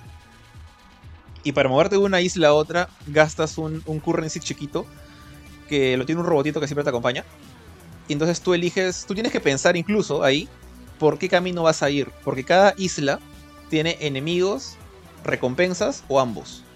Entonces, por ejemplo, si te das cuenta que, te queda poca vida, puedes ir a una isla o tratar de ir a una isla donde hay una maquinita que te recarga la vida. Que es una de las muy pocas formas de recargar la vida. Pero una vez que te quedas sin ese currency para abrir eh, puentes entre isla e isla, eh, llega la noche. Y te dicen, ya no puedes seguir avanzando, tienes que hacer campamento. Entonces eh, entra esta mini etapa social en la cual tus personajes se sientan en la fogata y cada uno de ellos tiene cartas eh, que vas desbloqueando mientras sube de nivel. Entonces estas cartas te dan buffs como por ejemplo eh, las próximas 2-3 peleas vas a tener el doble de escudos. O las próximas tres peleas tienes más 5 en tus escudos. Perdón, más, más, más 10 en tu vida. O te le recuperas el blindaje perdido al personaje que tú elijas. Y esas cartas también gastan como que unos 4 cristalitos. O 5, no me acuerdo bien. Durante esa noche. Entonces, una vez que te quedas sin cristalitos, tienes que dormirte y seguir el día siguiente. Y al hacer eso, con las cartas también generas eh, lo que es afección entre tus personajes. O sea, porque los personajes tienen sus cartas y se las pueden regalar a otro. Entonces, cuando se las regalan a otro, crean un vínculo que se va, va a crecer una barrita. Y cuando llega al máximo de ciertos niveles, te desbloquean habilidades dobles, o sea, ataques combinados. Que son de los más fuertes que hay en el juego. Mientras los uses bien, ¿no? Entonces, tiene todos esos detalles y no he mencionado nada de la historia para no evitar mucho spoiler, pero incluso el juego tiene una, excusa de por qué eh, cuando te mueres reinicias todo, que es, te plantean esta historia de que hay un, un enemigo, un imperio interdimensional que es capaz de viajar entre dimensiones y está conquistando las dimensiones. Entonces tú ves cómo conquista la primera y en ese momento una doctora manda un robot a un portal interdimensional a hablar con otra persona y te das cuenta que esa otra persona es la misma doctora en otra dimensión. Y el robot viene con un mensaje de, vino el imperio a sacarnos el ancho, es tu turno, todavía, tú todavía puedes salvarte. Pero si fallas, tu dimensión se destruye y el robotito viaja a otra. Entonces la, idea es que cada intento es otra dimensión hasta que llegues a, a salvar a, tu dimensión y a detener el imperio en una de ellas, ¿no? Clever, ¿eh? clever, clever, me gusta. Oye, este, algo que me ha llamado la atención es que, ok, el elemento pixelar me parece bien, bien bonito, pero también he visto que hay cinemáticas que tienen una animación un poquito más tradicional. ¿Las cinemáticas son así? Uh, debes estar viendo el intro de repente, que es animación solo el intro como es un cartoon. Claro, solo el intro es así entonces. Solo el intro. El intro y el, el... Hay un ending. O sea, cuando, cuando derrotas al, al boss final... Bueno, no es el boss final, porque... Uh, lo que pasa es que el, el boss final cambia. Eh, una vez que derrotas un boss final, viene otro a reemplazarlo como para invitarte a volver a jugar. Eh, entonces, la, derrota del boss final también tiene una cinemática, pero esa cinemática es un poquito más. Miento, no la derrota, el intro del boss final, del primer boss final, tiene una intro cinemática también. Pero no hay, no hay más videos que esos. Que me debo decirte que, o sea, todo lo que has descrito y lo que he visto del sistema de combate me hace, me hace sentir que es bastante interesante, bastante fresco y bastante complejo en muchos sentidos. Tú mismo lo, has, descrito, lo has descrito como si fueras una especie de Batman jugando un ajedrez, tratando de adelantarte a los movimientos de tus enemigos. Eso me parece eh, bien intenso. Me gusta, me gusta esa idea. Eh, sé que es de la gente de Raw Fury, ¿no? Eh, Jorge, sí. Oh, bueno, por lo pronto, no sé si ya estás como que en el punto de darle un puntaje al juego pero no sé si cabría la posibilidad de que ya le des un puntaje del 1 al 10. Mira, este. Tengo que escribir esto. De hecho, todo lo que he dicho creo que de, repente debía haberlo apuntado por el review, pero eh, yo sí creo que este juego le daría, o sea, sí, así sin, sin mucho no, no, que, pensándolo, habiéndolo pensado por más de una semana, eh, un 9, tranquilamente, porque eh, todo es, toda la, la experiencia eh, salvo que no te guste pensar, que quieras esos juegos que te llevan de la manito y quieres simplemente relajarte, ahí sí te digo, este juego no es para ti. Porque vas a estar tenso por meter la pata. Mientras más avances, más te acercas al final, en lugar de relajarte, vas a estar con más miedo de meter la pata. Pero para, a mí me encanta ese feeling. O sea, ese feeling de, de tener todo, de poner todo en la, en la mesa, de tener todo en riesgo. Y eso combinado con un un sistema de combate bastante inteligente, con este, este sistema del, no sé si decirlo, del cronograma temporal arriba, del, orden de los ataques, y cómo tú puedes, no simplemente es que el orden ya está predefinido y puesto en piedra, sino que tus acciones pueden alterarlo a tu favor o en contra, según que también juegues. el, sistema por turnos es bien original. Eh, los personajes tienen diálogos súper tontos a veces, pero es por el humor de Raw eh, o de refiero, perdón, de los desarrolladores de este juego, no, a ese publicador. Eh, se, toman, los personajes, si bien están en un, mundo bien serio, cuando hablan no se toman nada en serio, es, todo, todo es un chiste para ellos. Entonces, eso por ahí te puede gustar como puede que no. Y, e, es, y digamos, por ahí podría bajarle un puntito. Pero todo lo demás es, es muy, muy bueno. O sea, el sistema de combate es chévere, el pixel art es bonito, el, tienen, tienen una excusa para que funcione el roguelike y el, la sensación de satisfacción de una victoria es algo que solamente los roguelikes se pueden dar. O sea, el hecho de hacer un run perfecto de inicio a fin es creo que es una de las cosas por la que más me gustan los roguelikes y algo que eh, Star Renegades presenta, digamos, muy bien, de una manera excelente. Perfecto, tío. Solo para este, acotar acá, el desarrollador se llama Massive Damage. Ya comentaste que el distribuidor es Raw Fury y el juego está disponible para Nintendo Switch, PlayStation 4, eh, bueno, PC, Windows PC, también está para eh, Linux, para Mac, mira, está para Mac y para obviamente Xbox One. Entonces, eh, entonces, con un porcentaje de 9 creo que está bastante aprobado aquí en los en el rango de GameCore, así que nada, esperar tu review escrita y todos los que quieran, obviamente este es un primer eh, aproximación a este juego, todos los que quieran de leer un poquito más acerca de la experiencia de Jorge con, con Star Renegade, lo pueden encontrar en www.gamecore.com en los siguientes días. Por mi parte, Jorge, antes de volver contigo, les comento que he estado jugando Crash Bandicoot 4 en PlayStation 5 y en Nintendo Switch. Eh, la versión de PlayStation 5 ha sido totalmente gratuita, ya que todos los que tienen el juego en PlayStation 4 o en Xbox One pueden hacer el upgrade gratuito a las consolas de nueva generación, como lo comenté hace un momento. Y básicamente el juego, este, sí, hay mejoras. No les voy a hablar acerca de todo el juego porque para eso ya tenemos un programa en Gamecore Podcast. Pueden ahí buscar la review de Crash Bandicoot 4, que de por sí el juego base es un juego bastante, bastante bueno. A mí me encantó de principio a fin. Todos aquellos que han jugado Crash Bandicoot eh, en, la, en la primera PlayStation, en PlayStation 2. Bueno, en la primera PlayStation, porque digamos que este juego es una continuación de los tres primeros juegos de la franquicia que fueron desarrollados por Naughty Dog. Creo que en Crash Bandicoot 4 van a encontrar toda la misma esencia y no van a salir para nada decepcionados. Y si quieren saber más sobre eso, pueden buscar la, nuestra review en www.gamecore.com o en el Gamecore Podcast de, Crash Bandicoot 4 que lo pueden encontrar en Spotify. En cuanto a la versión de PlayStation 5, sí hay mejoras que de alguna manera hacen el juego eh, mucho más disfrutable. Porque por sí el juego está eh, en consolas de antigua generación, el juego está corriendo a 30 frames por segundo y en Play 5 y en Xbox Series X el juego está corriendo a unos 60 frames por segundo que sí, que, que bueno, que definitivamente hacen la diferencia, no hay como ver un juego de 60 para arriba, que hace que todo se sienta mucho más fluido, con un ritmo mucho más constante y definitivamente visualmente se ve mejor. Ahora, considerando el tema visual, el juego para las consolas de nueva generación está para 4K, tiene una resolución 4K, así que vas a poder ver algunos elementos en el sombreado que hacen que bueno, hacen la experiencia una mucho más bonita. Y aparte de eso también mencioné que el juego de alguna manera eh, saca cierto provecho del DualSense. Ojo, no es tanto, no es como un juego eh, first party de, PlayStation que de alguna manera sí trata de, poner en el DualSense todos, todos los huevos en la canasta, por así decirlo. Acá de alguna manera eh, lo aprovecha en ciertos momentos, sobre todo el tema del, del, este, del, del trigger adaptativo, cuando tienes que hacer algunas secuencias donde te piden una precisión bastante, bastante este, sensible, sientes que el, que el DualSense le, le agrega a la experiencia. Y eso es bastante bacán. Ahora, en cuanto a la versión de Nintendo Switch, digamos que por ser una versión de Nintendo Switch se han hecho ciertos, bueno, hay ciertos límites en la experiencia, ciertos límites en el juego. Definitivamente hay una, una degradación visual. El juego corre a 30 frames por segundo y no se siente, evidentemente no se siente tan bonito como jugarlo en una Play 5 o una Xbox Series X, pero digamos que son limitaciones que, que, responden al hecho de que el juego sea portable. En ese sentido, tú puedes llevar Crash Bandicoot 4 a cualquier lugar, puedes jugarlo en tu, eh, en tu oficina, en el carro, obviamente no tienes que estar manejando, ¿no? Como copiloto en el carro puedes estar jugándolo, no hay, no hay alguna limitación en ese sentido. De repente por algunos momentos el juego sí he sentido que caen algunos frames, sobre todo cuando hay como que muchos elementos en pantalla, pero son, eh, son cosas entendibles. Creo que definitivamente no estorban o no malogran el disfrute del juego. Entonces eso ha sido eh, la review de, de, Crash Bandicoot 4 en PlayStation 5.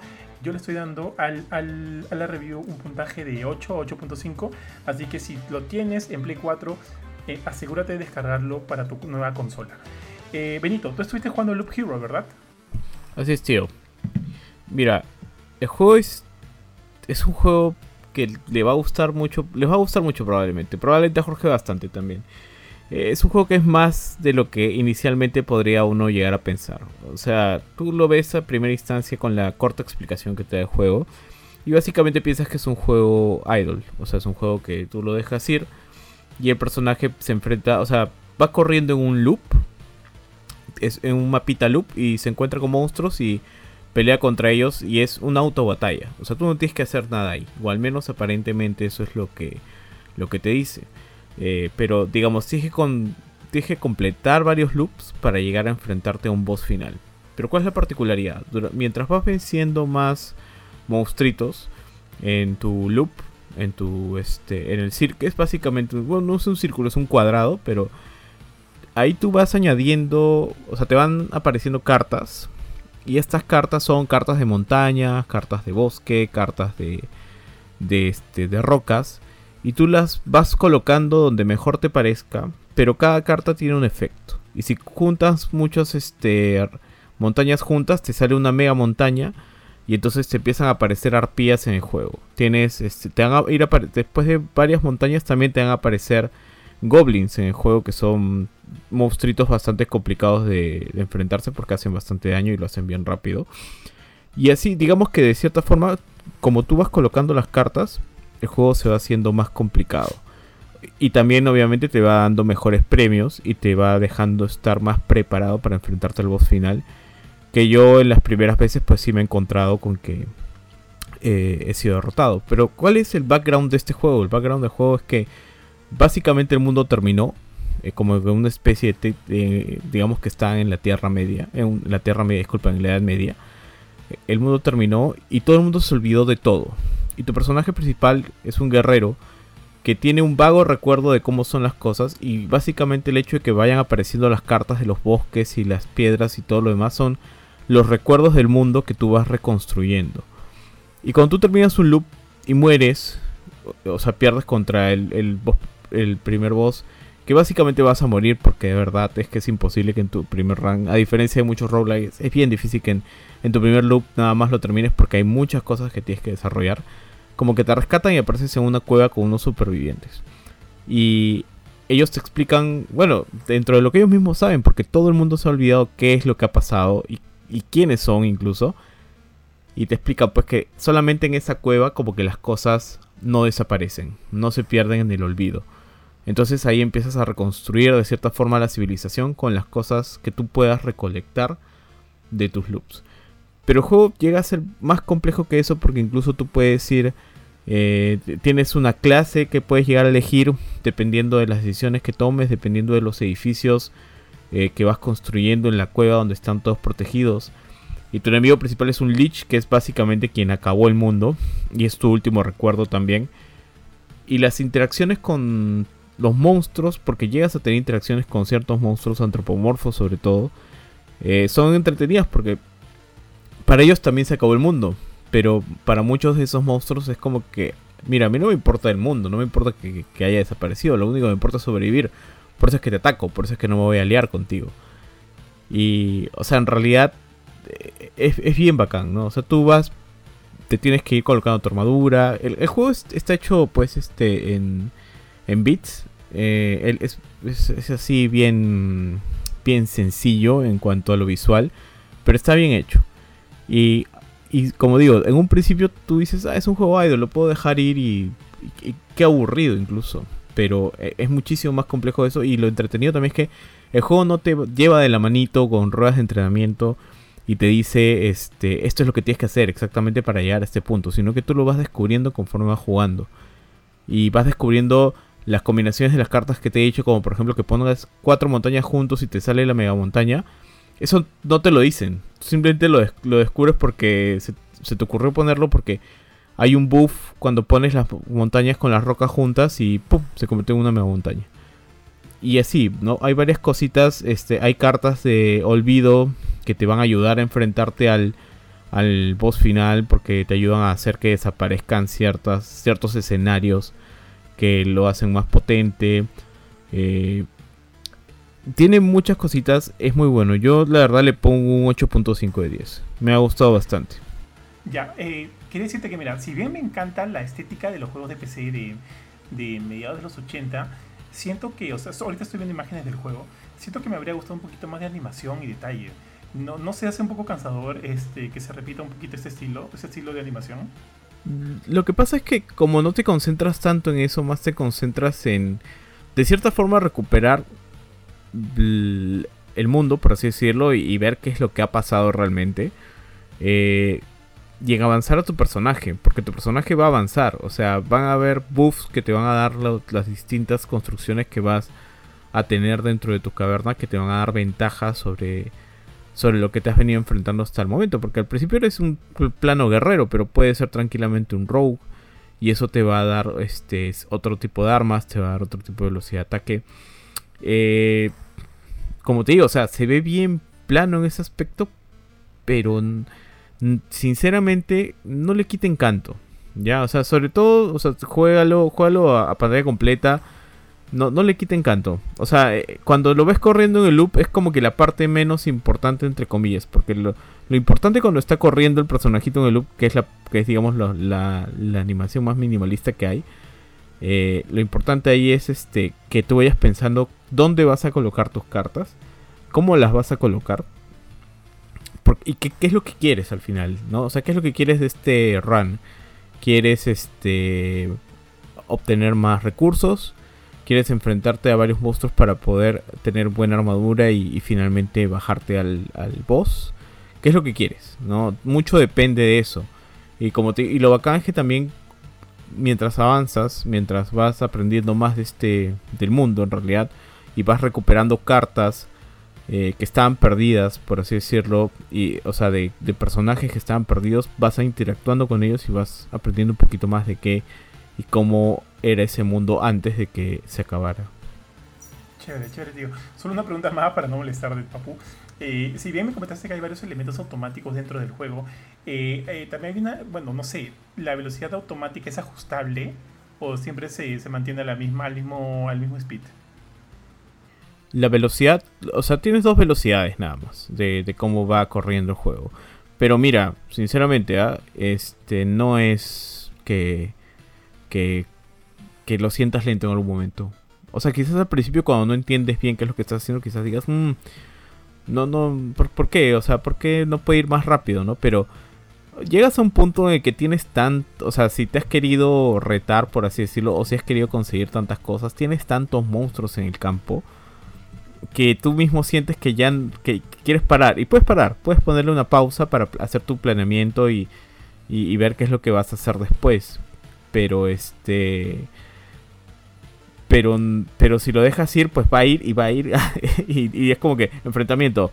Caminas un poquito, enfrentamiento, caminas un poquito, enfrentamiento. Y ese enfrentamiento cada rato y en los enfrentamientos, o sea, los enfrentamientos son relativamente rápidos y tú consigues ahí los objetos y te los tienes que equipar ahí en el momento. O sea, puedes parar y equipártelos, puedes parar y hacer y consigues cartas también. Y obviamente tú tienes una mano máxima, por así decirlo, de cartas. Entonces, si tú estás guardando una carta que has querido usar para más adelante de tu run y, estás a punto de ganar más cartas que van a quemar las cartas que están acabando, pues tienes que ver cuáles obligatoriamente vas a tener que usar alguna de las que no has querido usar hasta ese momento ya sea porque la estás guardando o porque de plano no, no, te sirven.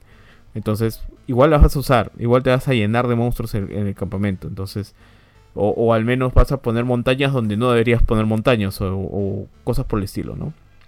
Pero entonces tienes que tener un cuidado de, de cómo vas planeando eso y eso viene con el aprendizaje de cada uno de los runs que tengas en el loop.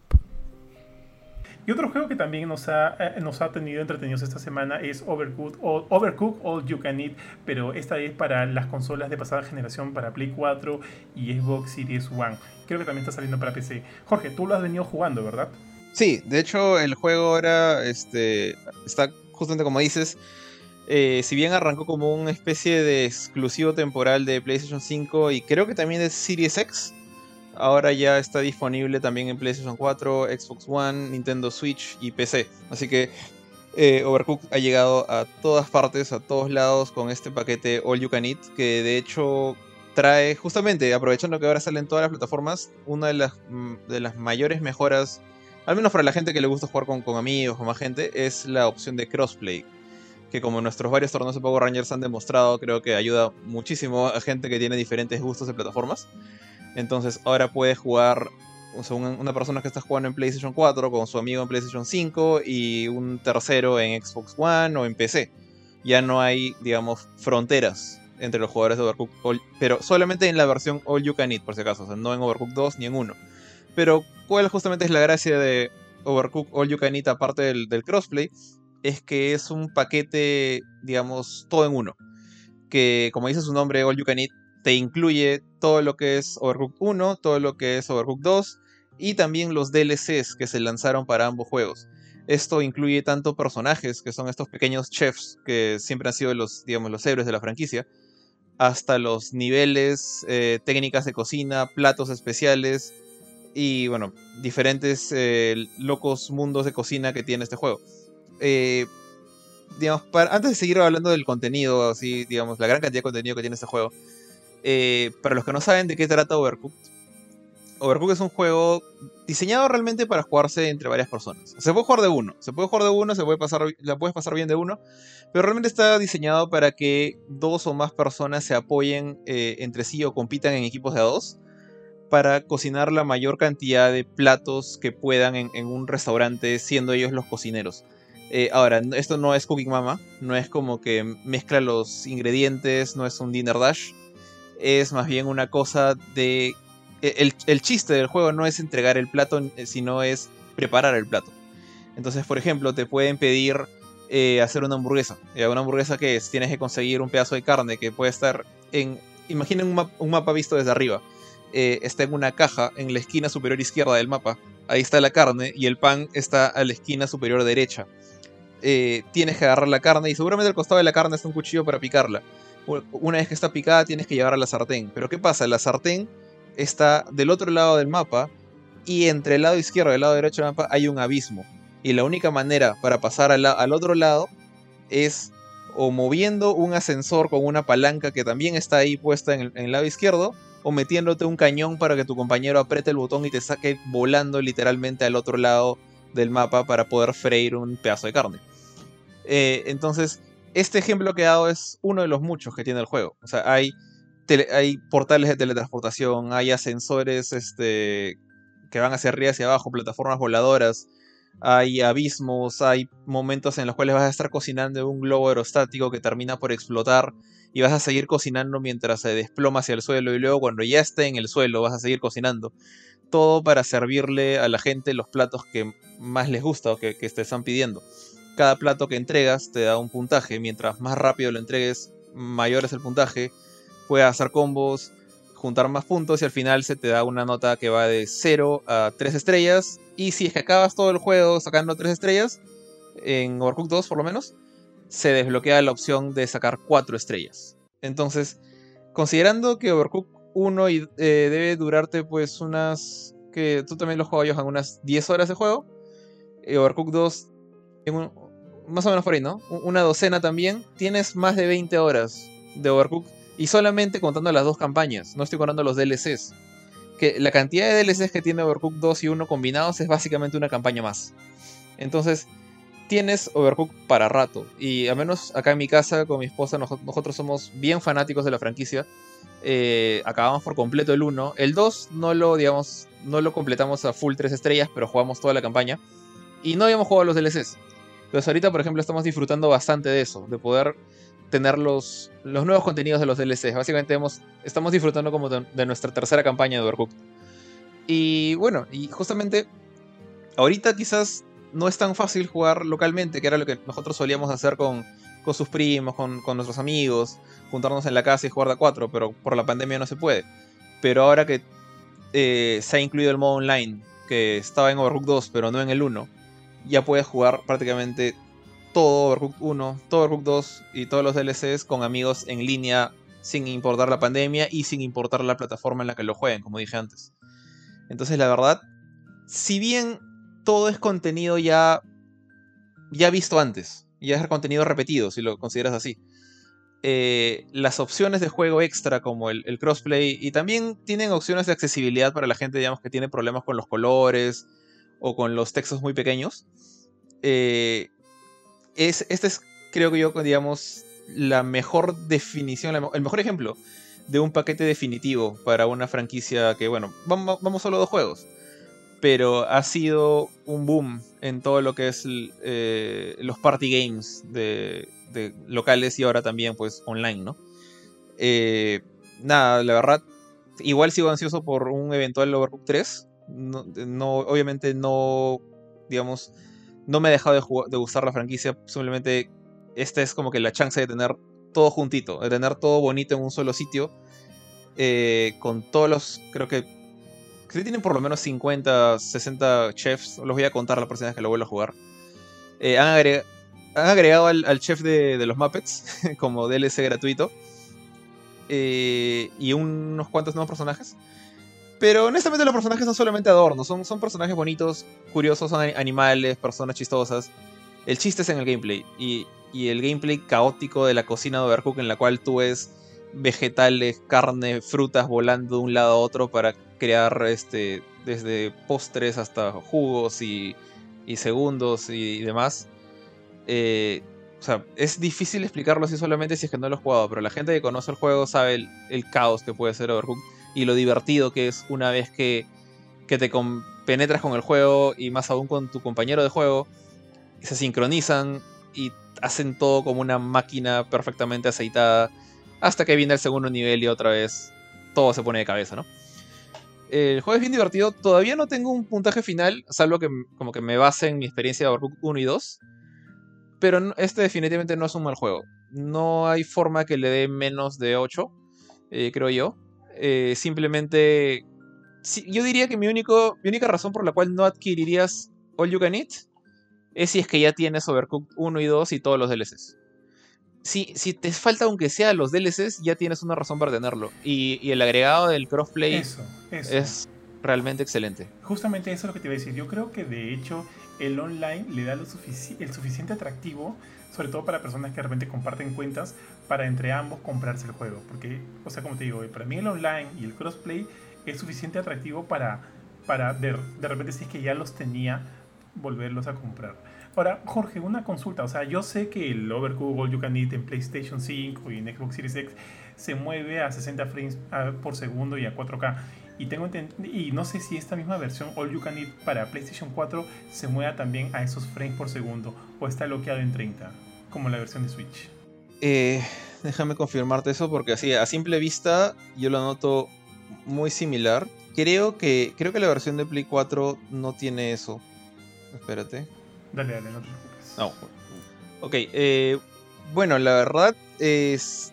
si bien ha salido ya en PlayStation 4, Nintendo Switch, en Xbox One y PC, eh, estos agregados que tú dices de 4K y 60 FPS están solamente disponibles cuando juegas eh, Overcooked You Can Eat en consolas de nueva generación. O sea, no es algo, digamos, de todas maneras tiene cierto beneficio si es que te mantienes jugando la versión de Play 5 que salió hace, no sé, creo que finales del año pasado. Eh, pero, pero igual, o sea, una cosa buena que ahora que ha salido la versión, por ejemplo, la de Play 4, no significa que tienes que comprarlo doble. O sea, por ejemplo, si tienes la consola Play 4 y Play 5, eh, ahorita la gente que tuvo la versión de Play 5, tengo entendido que tiene acceso a la versión de Play 4. Y la, gente que acaba de conseguir la versión de Play 4, también se le da acceso a la versión de Play 5 para cuando compre su consola de nueva generación. O si, así como yo, le gusta tenerlo en las dos máquinas, una en la sala y una en el cuarto, puedes hacer eso. Eh, lo que sí creo que es lo que sí creo que no es posible, y tengo que confirmarte esto haciendo un experimento, creo que el save eh, sí es separado. O sea, creo que no puedes estar jugando tu save en Play 4 y pasar a Play 5 y seguir jugando y viceversa. Creo que ahí sí, ese tema sí está, está aparte. Pero no tienes que comprar las dos cosas por separado. Compras uno y tienes los dos. Por lo menos en dinero no vas a gastar doble. Ok, ok, ok. Entonces, me dices que todavía no sabes qué puntaje darle pero eh, dice que definitivamente nada, o sea, no menos que 8. Por lo, sí. por lo que yo podría opinar, o sea, yo también soy fan de Overcooked, me, me han gustado los dos, el 1, igual que tú creo que lo he jugado más que el 2 como mi esposa con Milagros, a los dos nos encanta. Eh, ¿qué, le, ¿Qué le puedo decir? O sea, definitivamente los dos tienen un eh, elemento cooperativo increíble, me encanta, me parece muy bueno. Tiene eh, ahora, eh, los dos juntos tienen como que una enorme variedad de escenarios realmente caóticos, que creo que es un gran, gran plus. Creo que el juego es fácil de aprender, pero es difícil de dominar. Eso también es como que para mí un gran punto a favor. Este, y ver a Mila, a mi esposa, eh, volviéndose cada vez mejor en este juego, a mí me llena de, de, satisfacción. Me gusta mucho. Además que también creo, bueno, al menos no sé cómo es en la versión de Play 4, yo juego la versión de Play 5 de All You Can Eat. Me acuerdo que tenía bastantes opciones inclusivas para los personajes. Sí. Dime, dime, Jorge. de asistencia. Sí, es, lo que mencioné, ¿no? O sea, cosas como, por ejemplo, esto, esto puede, puede ser bien, sutil, pero eh, cuando juegas la versión clásica, 1 o 2, no sé si esto es, de repente ni cuenta te diste, pero en, en la base de los personajes tenías como un círculo un círculo de un color rojo, azul, según quién, quién, con qué personaje estás jugando, porque tienes tu uniforme rojo o azul. Cuando eres player 1, player 2. Eh, en, en, el All You Can Eat, por ejemplo, eh, se, en lugar de tener un círculo rojo y un círculo azul, aparece un triángulo o un círculo. Entonces, eh, si hay gente que, le cuesta ver el color, va a ver la forma del, del símbolo. Entonces, hay cositas. O sea, pueden ser súper insignificantes para gente que ve perfecto, que no tiene ningún problema en la vista, pero que gente que sí sufre de esos problemas creo que va a apreciar. Perfecto. Ya, ¿sabes cuál creo que podría ser para mí, para mí, el único punto negativo de este juego? Y ojo, que no es culpa del juego, sino más bien del usuario, es que siento que jugarlo solo eh, va a seguir siendo como que la peor manera de jugarlo. Pero como yo, como repito, ese no es problema del juego, ¿no? Sino va a ser problema del usuario. Pero es un punto a tener en cuenta porque finalmente hay muchas personas que prefieren, eh, no sé, pues no jugar en sus bunkers y, y, de alguna manera este juego definitivamente no les va a convenir. Y, y sí es bueno que, que, lo sepan.